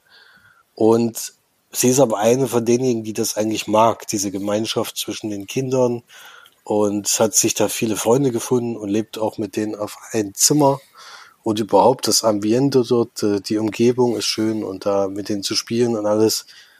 Und sie wünscht sich aber natürlich trotzdem eine Familie, muss man auch ganz ehrlich sagen. Also sie äh, ist eben noch nie abgeholt worden. Es sind schon sehr viele vor ihr mitgenommen worden und sie ist immer zurückgeblieben, was sie schon langsam sehr traurig macht. Und es gibt dann einen Bürgermeister im Ort, der da hinkommt und sagt, ja, in dem Waisenhaus, da die Kinder werden gar nicht mehr äh, untergebracht. Äh, die, die Chefin, die da arbeitet, die wäre zu nachlässig. Äh, entweder sie fängt jetzt mal an, die Kinder auch wieder mal bei Familien unterzubringen oder diese äh, Einrichtung wird geschlossen. Ja, denn er hat einen bösen Plan. Er möchte eigentlich lieber, da wo das Waisenhaus steht, äh, ein Schwimmbad hinbauen. Und möchte das Ganze eigentlich abreißen lassen. Und somit setzt er die Dame unter Druck, die dann gleichen Tag der offenen Tür veranstaltet, wo hoffentlich so viele Leute wie möglich kommen. Es fällt allerdings komplett ins Wasser. Es regnet so stark, dass eben keiner kommt, außer ein Auto kommt angefahren. Und in dem Auto sitzt aber kein Mensch, sondern ein Gorilla. Und der Gorilla, äh, also es gibt dann eben eine Abstimmung zwischen der Frau und dem Gorilla und der will halt eigentlich, also sie will eigentlich ein Kind mitnehmen, das ist weiblich. Äh, und entscheidet sich dann für die Jonna. Und Jonna fährt dann eben mit ihr mit, es wird überhaupt nicht gesprochen, gar nichts in dem Moment. Und erst, erst wo sie dort ankommen, wo sie eben wohnen, das ist so ein alter Trödel oder Schrott, äh, Schrotthandel, wo, wo, de, wo der Gorilla wohnt, äh, da fängt sie dann an zu sprechen und sie merkt, dass tatsächlich der, äh, dieser Affe auch noch reden kann sie mit ihr kommunizieren darf. Und am Anfang ist es sehr schwierig, das Verhältnis zwischen den beiden, weil ziemlich schnell merken sie, dass sie dann doch äh, miteinander gut zurechtkommen.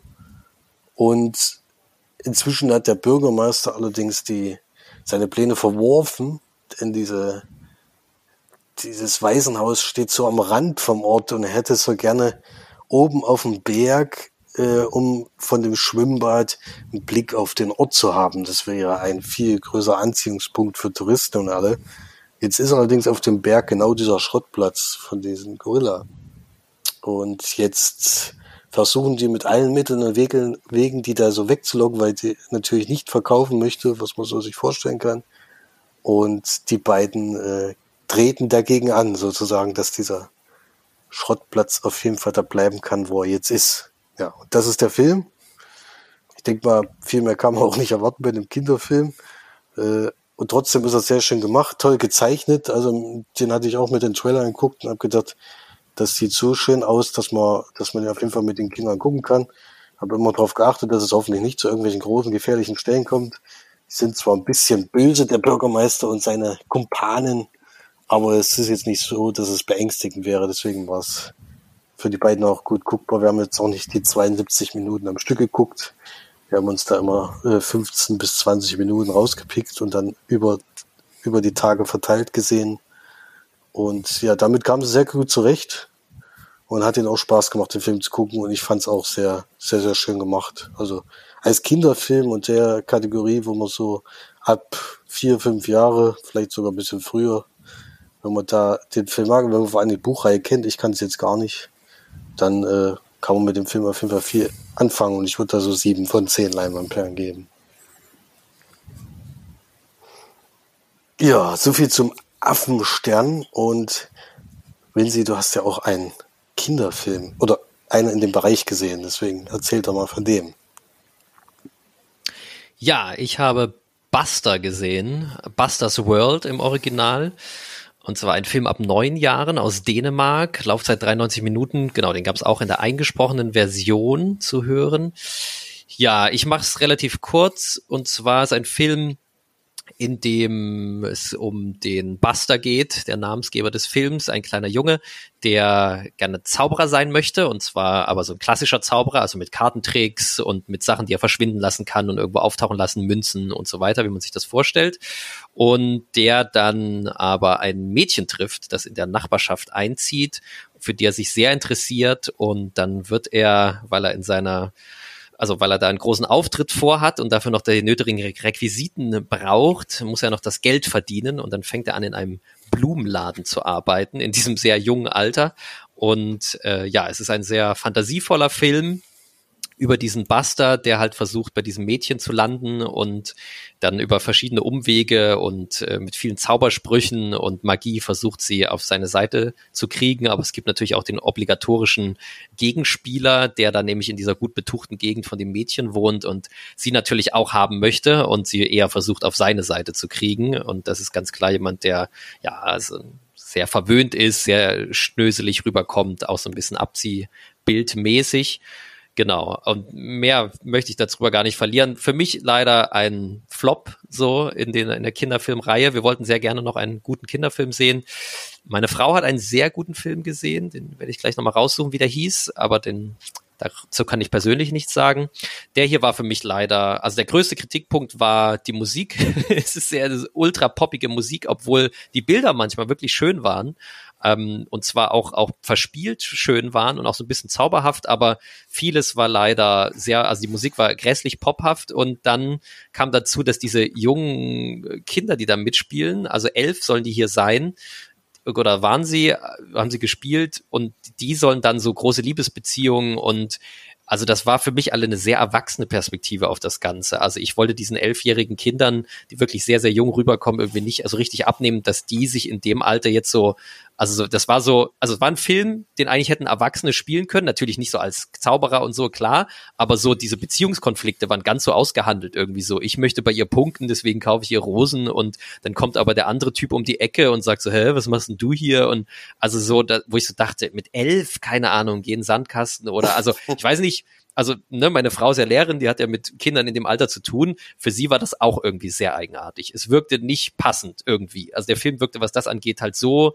so, naja, nicht weltfremd, aber halt wirklich so realitätsfremd an manchen Stellen, dass man sich so fragte, ja klar will der Zauberer sein, der will der größte Zauberer der Welt sein, das verstehe ich total, aber gleichzeitig lernt er so ein Mädchen kennen, die dann als so ein bisschen vielleicht also nicht bildlich sexualisiert wurde, aber ich fand so eine sexualisierte Sicht von Erwachsenen, ne? hier geht es darum, bei einer Frau zu landen und so, fand ich irgendwie fehl am Platze. Und deswegen, das hat mir den Film zusammen mit den, mit der sehr eigenwilligen Musik so ein bisschen sehr verleidet. Deswegen war das für mich so ein, also es ist kein Totalausfall, aber eben für mich ist es eine drei von zehn. Mehr kann ich da nicht geben. Ich würde sagen, der ist nicht, nicht wirklich was für neunjährige Kinder, weil die dann denken, oh, muss ich mich auch schon für ein Mädchen interessieren als Junge oder so? Ich weiß es nicht. Ein äh, bisschen eigenartige Sicht auf diese Kinderwelt und äh, was dazu kommt, oft auch am, also ich habe das Gefühl, der Film hatte sich manchmal bemüht, so ästhetisch schön zu sein wie Amelie und ist dann aber irgendwie da so sehr vorbeigeschraubt an manchen Stellen sehr verpoppt sozusagen und wenig träumerisch. Und ja, da ist es für mich leider gar keine Empfehlung. Busters World, ja. Ja, dann kommen wir zu dem Kinder- und Jugendfilm, der uns am besten gefallen hat. Vielleicht ist das sogar der, den deine Frau gesehen hat. Äh, ja, nämlich. Äh, Florian, du kannst auch noch Ninja Baby vorstellen. Ah, der hat doch den Preis der oder die Nennung bei der Kinderjury glaub, auch gekriegt. Ja, genau, der hat die Nennung gekriegt. Ja, nicht den Kinderpreis, aber die. Die Nennung, genau. Die DWR, genau, ja. ja. Lobende ja, Erwähnung genau. heißt es, genau. Ja, und das glaube ich auch zu Recht. Ähm, es geht um Raquel, die ist ähm, ein junges, ne, oder eine junge Frau, sage ich mal, die hat so ein bisschen abstruse äh, Berufswünsche, die am Anfang des Films genannt werden, die sie wahrscheinlich jetzt in nächster Zeit nicht haben werden. Deswegen lebt es ein bisschen vor, vor sich hin, hat mit einer Freundin eine Wohnung und irgendwie arbeitet sie auch nicht so richtig, sondern hat als Hobby so Comic zeichnen, aber zumindest kam es nicht so rüber, dass es damit großes Geld verdient. Also wie, wie jetzt diese diese Wohnung unterhalten wird, habe ich während des Films nicht ganz verstanden. ähm, irgendwoher muss Geld kommen, aber es kam nicht so ganz raus, woher. Und sie bekommt eben dann relativ am Anfang des Films mit, beziehungsweise eigentlich eher ihre Freundin bekommt mit, dass sie schwanger ist. Ähm, Ding an ihrem Körper verändert sich eben. Und das ist für sie ein ganz schöner Schock, weil das völlig konträr zu ihrem Lebenskonzept ähm, äh, sich entwickeln würde, wenn, wenn sie diese Schwangerschaft durchziehen müsste. Deswegen möchte sie auch das Kind gerne abtreiben. Äh, da stellt sich dann aber überraschenderweise raus, dass es schon über ein halbes Jahr schwanger ist. da ist nichts, da ist nichts mehr mit abtreiben in dem, in dem Zustand. Und sie hat das alles nicht gemerkt und das kommt dann alles erst nach und nach, dass sie eben Veränderungen feststellt. Ich meine, dass sie ihre Regeln ein halbes Jahr nicht hatte, dass das nicht, äh, dass, dass ein halbes Jahr nicht so richtig aufgefallen ist, fand ich schon ein bisschen komisch, sag ich mal, aber wird halt im Film so erzählt. Und dann geht's eben darum, dass sie dieser Situation klarkommen muss, auch, auch, dass sie eben ein sehr reges Sexualleben hatte und dadurch auch äh, erstmal nicht weiß, wer der Vater ist, dass sie da so ein bisschen noch nachforschen muss und dass sie eben so ein bisschen damit vorlieb nehmen muss, dass sie jetzt ihr Leben grundlegend verändert und entgegen ihrer Lebensplanung eben, die sie eigentlich hatte. Ja. Ähm, der Film ist ab 16. Finde ich auch gerechtfertigt, weil der wirklich im Film wird kein Blatt vom Mund genommen. Die zwei Freundinnen, die für ein Gespräch haben, habe ich noch manchmal gedacht, okay. äh, sehr offen weiß ich, ob, ob, ja, sehr, sehr offen sind die. also Sexualität wird schon so ausgebreitet, wie ich das jetzt in dem Alter wahrscheinlich noch nicht gemacht habe, aber gut. Ähm, wird auch gezeigt im Film, aber jetzt auch nicht so, nicht pornografisch oder so, wie das dann vorhin vielleicht der Fall war, sondern auch immer relativ kurz, also jetzt nichts nichts Schlimmes oder so, aber das geht dann eher über die Sprache, da fand ich es schon ein bisschen vulgär auch. Hat mich jetzt aber nicht gestört, sondern ja, war halt den ihr Sprachgebrauch, sag ich mal. Und ich fand den Film sehr konsequent, auch wie der dann zu Ende erzählt wird. Damit habe ich nicht unbedingt gerechnet, aber ich fand es dann gut, wie es ja, wie es, wie gesagt, ähm, dann auserzählt wurde, die ganze Geschichte und hat auch Sinn ergeben, fand ich.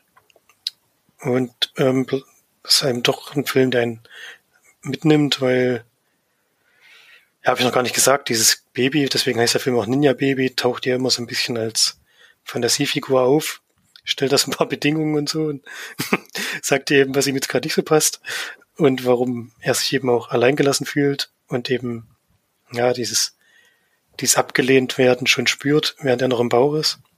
Oder sie. Hm. Und das fand ich eigentlich ganz geschickt, ganz gut gemacht, wie das auf diese Weise erzählt wurde. Und ja, wie gesagt, bin jetzt auch relativ junger Vater, deswegen hat mich das Thema sowieso mitgenommen und ja, finde es gar nicht so einfach, den Film zu bewerten, deswegen wollte ich es mal so gesagt.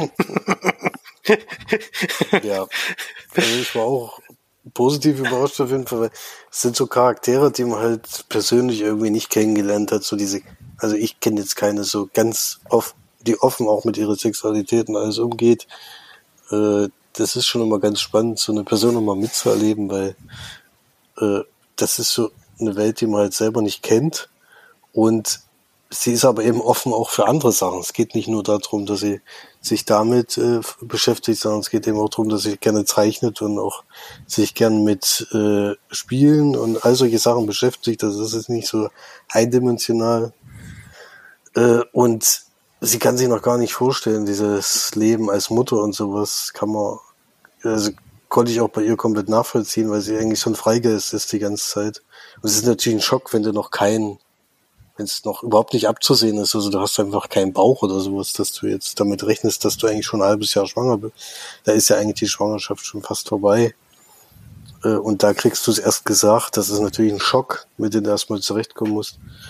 Und ja, es ist, es ist auf jeden Fall ein außergewöhnlicher Film. Ich fand das auch mit der Comicfigur, fand ich so toll gemacht. Also, das war eine sehr, sehr gute Idee. Dieses, äh, ist ja wirklich nur ganz einfach gezeichnet äh, und er spricht sozusagen mit ihr und wirft ihr immer die Sachen vor, die sie sich wahrscheinlich selbst die ganze Zeit vorwirft. Äh, fand ich eine sehr, sehr schöne Idee. Und auch, wie es ausgegangen ist, auch wenn ich es schade fand oder eben überraschend fand, äh, äh, hatte ich auch nicht mitgerechnet, ehrlich gesagt. Das sind so sind, also wenn man sowas wie, also am ehesten kann man es wahrscheinlich mit Juno vergleichen, obwohl das schon noch ja. einen Zacken offener ist. Also die amerikanische Variante ist ja da eher ein bisschen versimpelt. Hier ist es schon. Ich finde Juno noch ein bisschen, der Film hier ist auch ähm, ein bisschen leichter, also das ist nicht ja, so, ja. drückt es nicht so da drauf die ganze Zeit, aber Juno ist halt nochmal deutlich ähm, kom komö komödienhafter, ja, sag ich mal. Obwohl es hier auch lustig das, ist teilweise, muss man schon sagen. Ja, wie gesagt, teilweise lustig, aber äh, bei Juno ist dann doch nochmal ein bisschen leichter erzählt als hier. Die, halt auch ein bisschen ja, mehr Hollywood genau. an der Stelle. Obwohl, obwohl er da schon aufgefallen ist, dass er nicht nur Hollywood-mäßig ist damals. Ja, deswegen mag ich ihn auch sehr. Juno habe ich schon ja. sehr oft gesehen. Und ich, ich, mag den Film schon auch sehr gerne. Ich muss uns übrigens auch nochmal korrigieren, denn tatsächlich ist es nicht nur lobend erwähnt, sondern er hat den Preis der jungen Jury gewonnen. Ninja ah, Baby. Tata. Mhm. Ähm, das äh, muss man ja noch dazu sagen, die lobende Erwähnung hat Hello World bekommen. Ja. Ah, okay. Den, den kenne ich kannte ich jetzt auch nicht, aber äh, ich bin froh, dass wir den geguckt haben, weil ich würde da so acht von zehn geben. Sehr schöner Jugendfilm, der auch nicht nur in dem Alter, sondern auch in unserem Alter locker geguckt werden kann.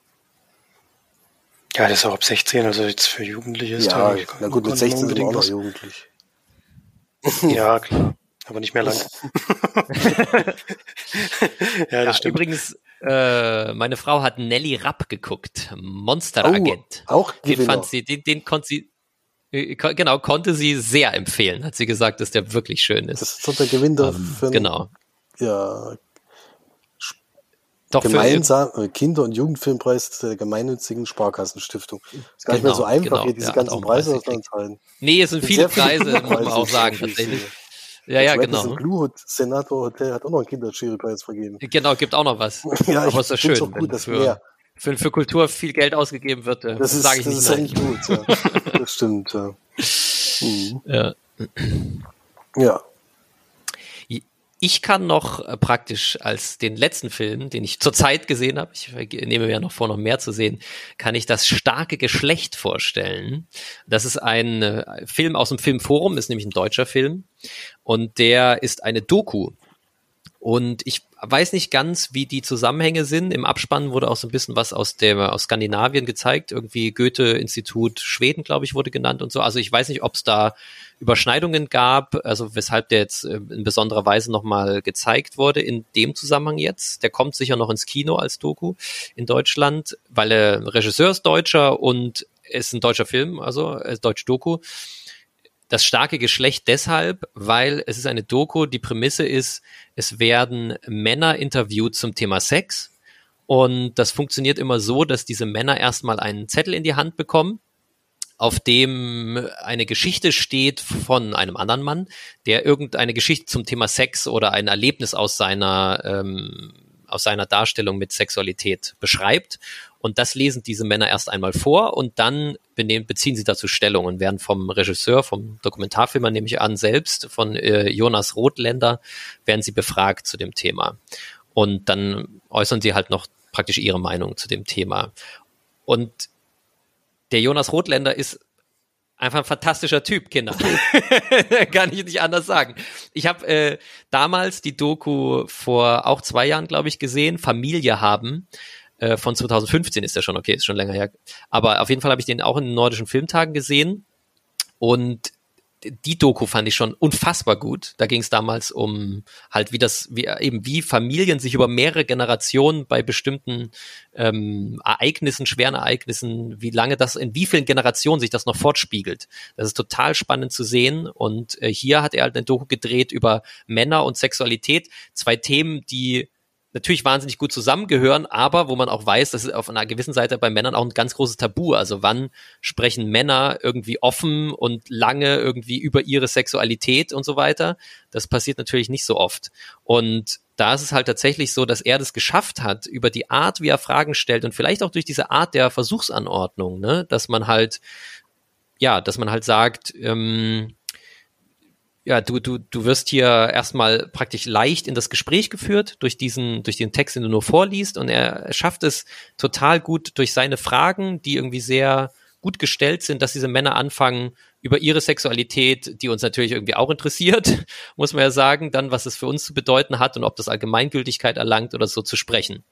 Und ja, das da kann ich nur sagen, da, ja, das jeder, der sich da irgendwie für interessiert, ähm, zu dem Thema irgendwie so einen Blickwinkel, Erweiterung vielleicht zu kriegen oder zu sagen, sind wir denn als Männer da auch irgendwie festgefahren in verschiedenen Mustern, in keine Ahnung Vorstellungen, die vielleicht auch klischeehaft sind. Also es gibt ganz viele Themen, die da angesprochen werden in Bezug auf männliche Sexualität und er schafft es halt dass man da super gut bei zugucken kann. Null Fremdscham mit sehr tollen Interviewpartnern, die wirklich durch die Bank verschieden sind, Leuten, die eine sehr straighte Meinung haben, Leute, die sehr nachdenklich sind, alles Männer, wie gesagt, ähm, äh, ein, äh, ein schwuler Mann zum Beispiel ist auch dabei. Das ist auch natürlich nochmal eine andere Sicht auf das Ganze und so. Also ja, da kann man einfach nur sagen, das ist wieder, wie gesagt, für mich ist es, ist dieser äh, Jonas Rotländer ja, ein, ganz, ganz toller Dokumentarfilm. Er ist mir da nochmal aufgefallen. Also ich wusste vorher gar nicht, dass es auch von ihm ist, die Doku. Ich habe die einfach genommen, weil ich das auch mal wieder, ne, Porno, ihr wisst ja, mein Lieblingsthema. Ähm, also, ja, wie gesagt, also Sexualität finde ich. Räusperst du dich da? finde ich, finde ich immer wieder ein Thema, was natürlich irgendwie ein Tabu ist in unserer Gesellschaft, aber natürlich auch gleichzeitig, wo ich finde, darüber muss mehr gesprochen werden. Und ja, dieser Film, diese Doku ist da auch für mich absolut ganz weit oben. Würde ich sagen, sollte jeder gesehen haben, weil sie einfach so, ja, so tolle Einblicke wieder uns gibt und Sachen, über die es sich absolut, ja, nachzudenken lohnt. Ja. Absolute Empfehlung. Äh, ihr vergebt ja keine Perlen nee. für Dokus, aber ich kann ja sagen, dass sie ganz oben ist. ja, klingt sehr, klingt sehr, sehr spannend. Ähm, Hat es ja schon so und lohnt sich natürlich mit, auch ich habe das mit meiner Frau wieder geguckt, also es lohnt sich wieder absolut natürlich, äh, wenn man Partner hat, Partnerin äh, anzuschauen, weil natürlich das super spannende Diskussion aufmacht. Und mein Wunsch jetzt schon ist, dass äh, der Jonas einen Folgefilm dreht und das halt umdreht, dass es halt dann um Frauen geht und dass äh, Frauen zu dem Thema interviewt werden. Auf der anderen Seite soll das vielleicht eine weibliche Regisseurin machen. Ich weiß es nicht. Er kann es so gut, dass ich das ihm auch zutraue. Aber ja, das würde mich eigentlich, derselbe Versuchsaufbau würde mich genauso umgekehrt interessieren. Natürlich. Hm, sehr schön. Dann haben wir, denke ich, ein breites äh, Feld von den nordischen Filmtagen auf jeden Fall abbilden können. Von Spielfilm zu Kinder- und Jugendfilm zu Dokus. Was jetzt völlig wegfällt, ist äh, leider natürlich die Serien haben wir ja zum Teil auch mitbekommen, äh, wenn wir dort vor Ort waren, aber da haben wir diesmal nichts gesehen, aber sonst haben wir schon einiges mitbekommen und zwar wieder äh, wieder sehr schön, auch wenn jetzt nicht alle Filme uns gefallen haben, aber die Auswahl diesmal ein bisschen bisschen besser finde ich, weil eben auch mal wieder Action und sowas dabei war, ein bisschen lustiges und bei Kinder- und Jugendfilmen habe ich immer das Gefühl, da haben sie immer ein sehr gutes Gefühl für was was eben gut ankommt habe ich immer sehr positive Erfahrungen, auch wenn, wenn du jetzt da ein bisschen Pech hattest mit Busters World. Ja, genau. Also muss ich auch sagen, ne, normalerweise wirklich sind die ganz oben ja. mit dabei bei den nordischen also, Filmtagen. Ich bin immer, immer positiv überrascht überhaupt über die Auswahl, wie viele Filme da wohl reinkommen und aus welcher Auswahl die da überhaupt wählen dürfen. Das muss ja Wahnsinn sein. Da immer das Richtige zu finden. Wirklich erstaunlich. Und ich bin jedes Mal froh, dass wir da auch wieder in irgendeiner Form dran teilnehmen. Und ich hoffe, dass es auch irgendwann wieder vor Ort sein wird, dass wir das Festival Flair vielleicht irgendwann wieder mal äh, zurückbekommen. Das wäre ganz schön, dass wir wieder Fall. nach Lübeck fahren und das miterleben und dann sicher auch wieder ein paar mehr Filme gucken. Aber ansonsten äh, ist das sehr schön, dass man eben die Filme über diese dieses Festival eben sehen kann. Sonst würde man, wie gesagt, in Deutschland äh, wie viele Filme von denen, die ich dort gesehen habe, die dann später noch nach Deutschland gekommen sind, die kann man wahrscheinlich an zwei Händen abzählen, leider. Deswegen ist das schon ja. immer sehr exklusiv, was man dort sieht. Teilweise gibt's die auch wirklich nur dort zu sehen. Genau. Und dadurch, dass sie halt durch Corona letztes Jahr zum ersten Mal gezwungen wurden, wirklich auf der ganzen breiten Bank auf Streaming zu setzen und das wirklich geschafft haben einzurichten und davon jetzt natürlich profitieren konnten, auch dieses Jahr, muss man sagen, das hat auch hier was Tolles, Innovation hervorgebracht. Das ist einfach für die nordischen Filmtage. Ich glaube nicht, dass es vorher angedacht war Und das ist äh, auf jeden Fall eine absolute Bereicherung. Also eben, wenn man mal keine Zeit hat, wenn man es an dem Tag nicht ins Kino schafft, wenn man schon nicht hier ist oder wenn man halt generell irgendwo anders aus der Bundesrepublik kommt, dann ist das einfach ein Highlight wirklich. Die sind nur an den vier Tagen zu, zu schauen wobei man die am letzten Tag halt auch ausleihen kann und dann für 48 Stunden Zugriff hat, also dann sozusagen noch zwei Tage länger, wenn man sie vorher äh, gekauft hat. Also das ist die Möglichkeit, ganz, ganz tolle Filme zu sehen und wirklich da auch viel von diesem nordischen Flair mit nach Hause zu nehmen. Das ist wirklich ganz toll. Ja.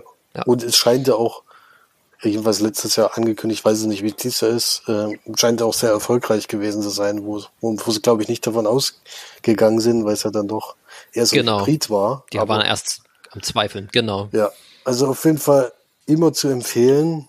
Schaut auf jeden Fall nächstes Jahr rein. Ich denke, die werden das immer, immer jetzt so machen, dass sie teils, teils machen. Also im Kino ist natürlich alles zu sehen, aber kannst eben zu Hause auch noch ein bisschen was gucken. Ist auch ein Vorteil, muss man ganz ehrlich sagen, dass es eben keine Überschneidung gibt. Das ist eben im Kino manchmal gar nicht so einfach zu organisieren, die Filme, die man alle sehen will, auch zu gucken.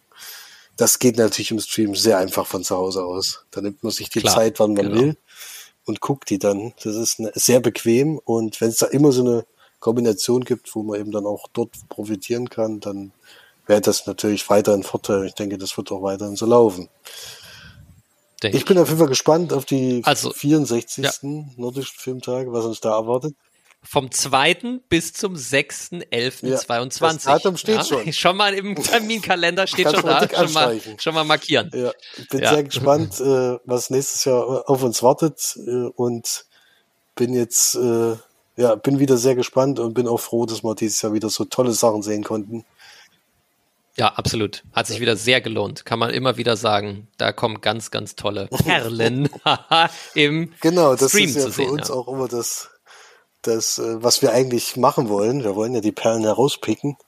Und schön, dass das wieder geklappt hat. Und ansonsten wünschen wir allen äh, eine schöne Woche. Guckt fleißig Filme, geht fleißig ins Kino. Jetzt kommen ja wieder ein paar Sachen, die einen interessieren könnten. Solange, Solange ihr noch, noch könnt. Können, wer weiß was demnächst auf uns zukommt. Äh, ich bin gespannt und wir hören uns auf jeden Fall nächste Woche wieder. Wenn sie leider nicht, aber dann ist auch dafür March ist March wieder, wieder zurück. Dabei. Und da haben wir sicherlich auch einige Filme dabei. Ob sie gut sind, werden wir sehen. Äh, ich wünsche auf jeden Fall eine schöne Zeit. Bis dahin. Tschüss. Tschüss. Ciao, ciao.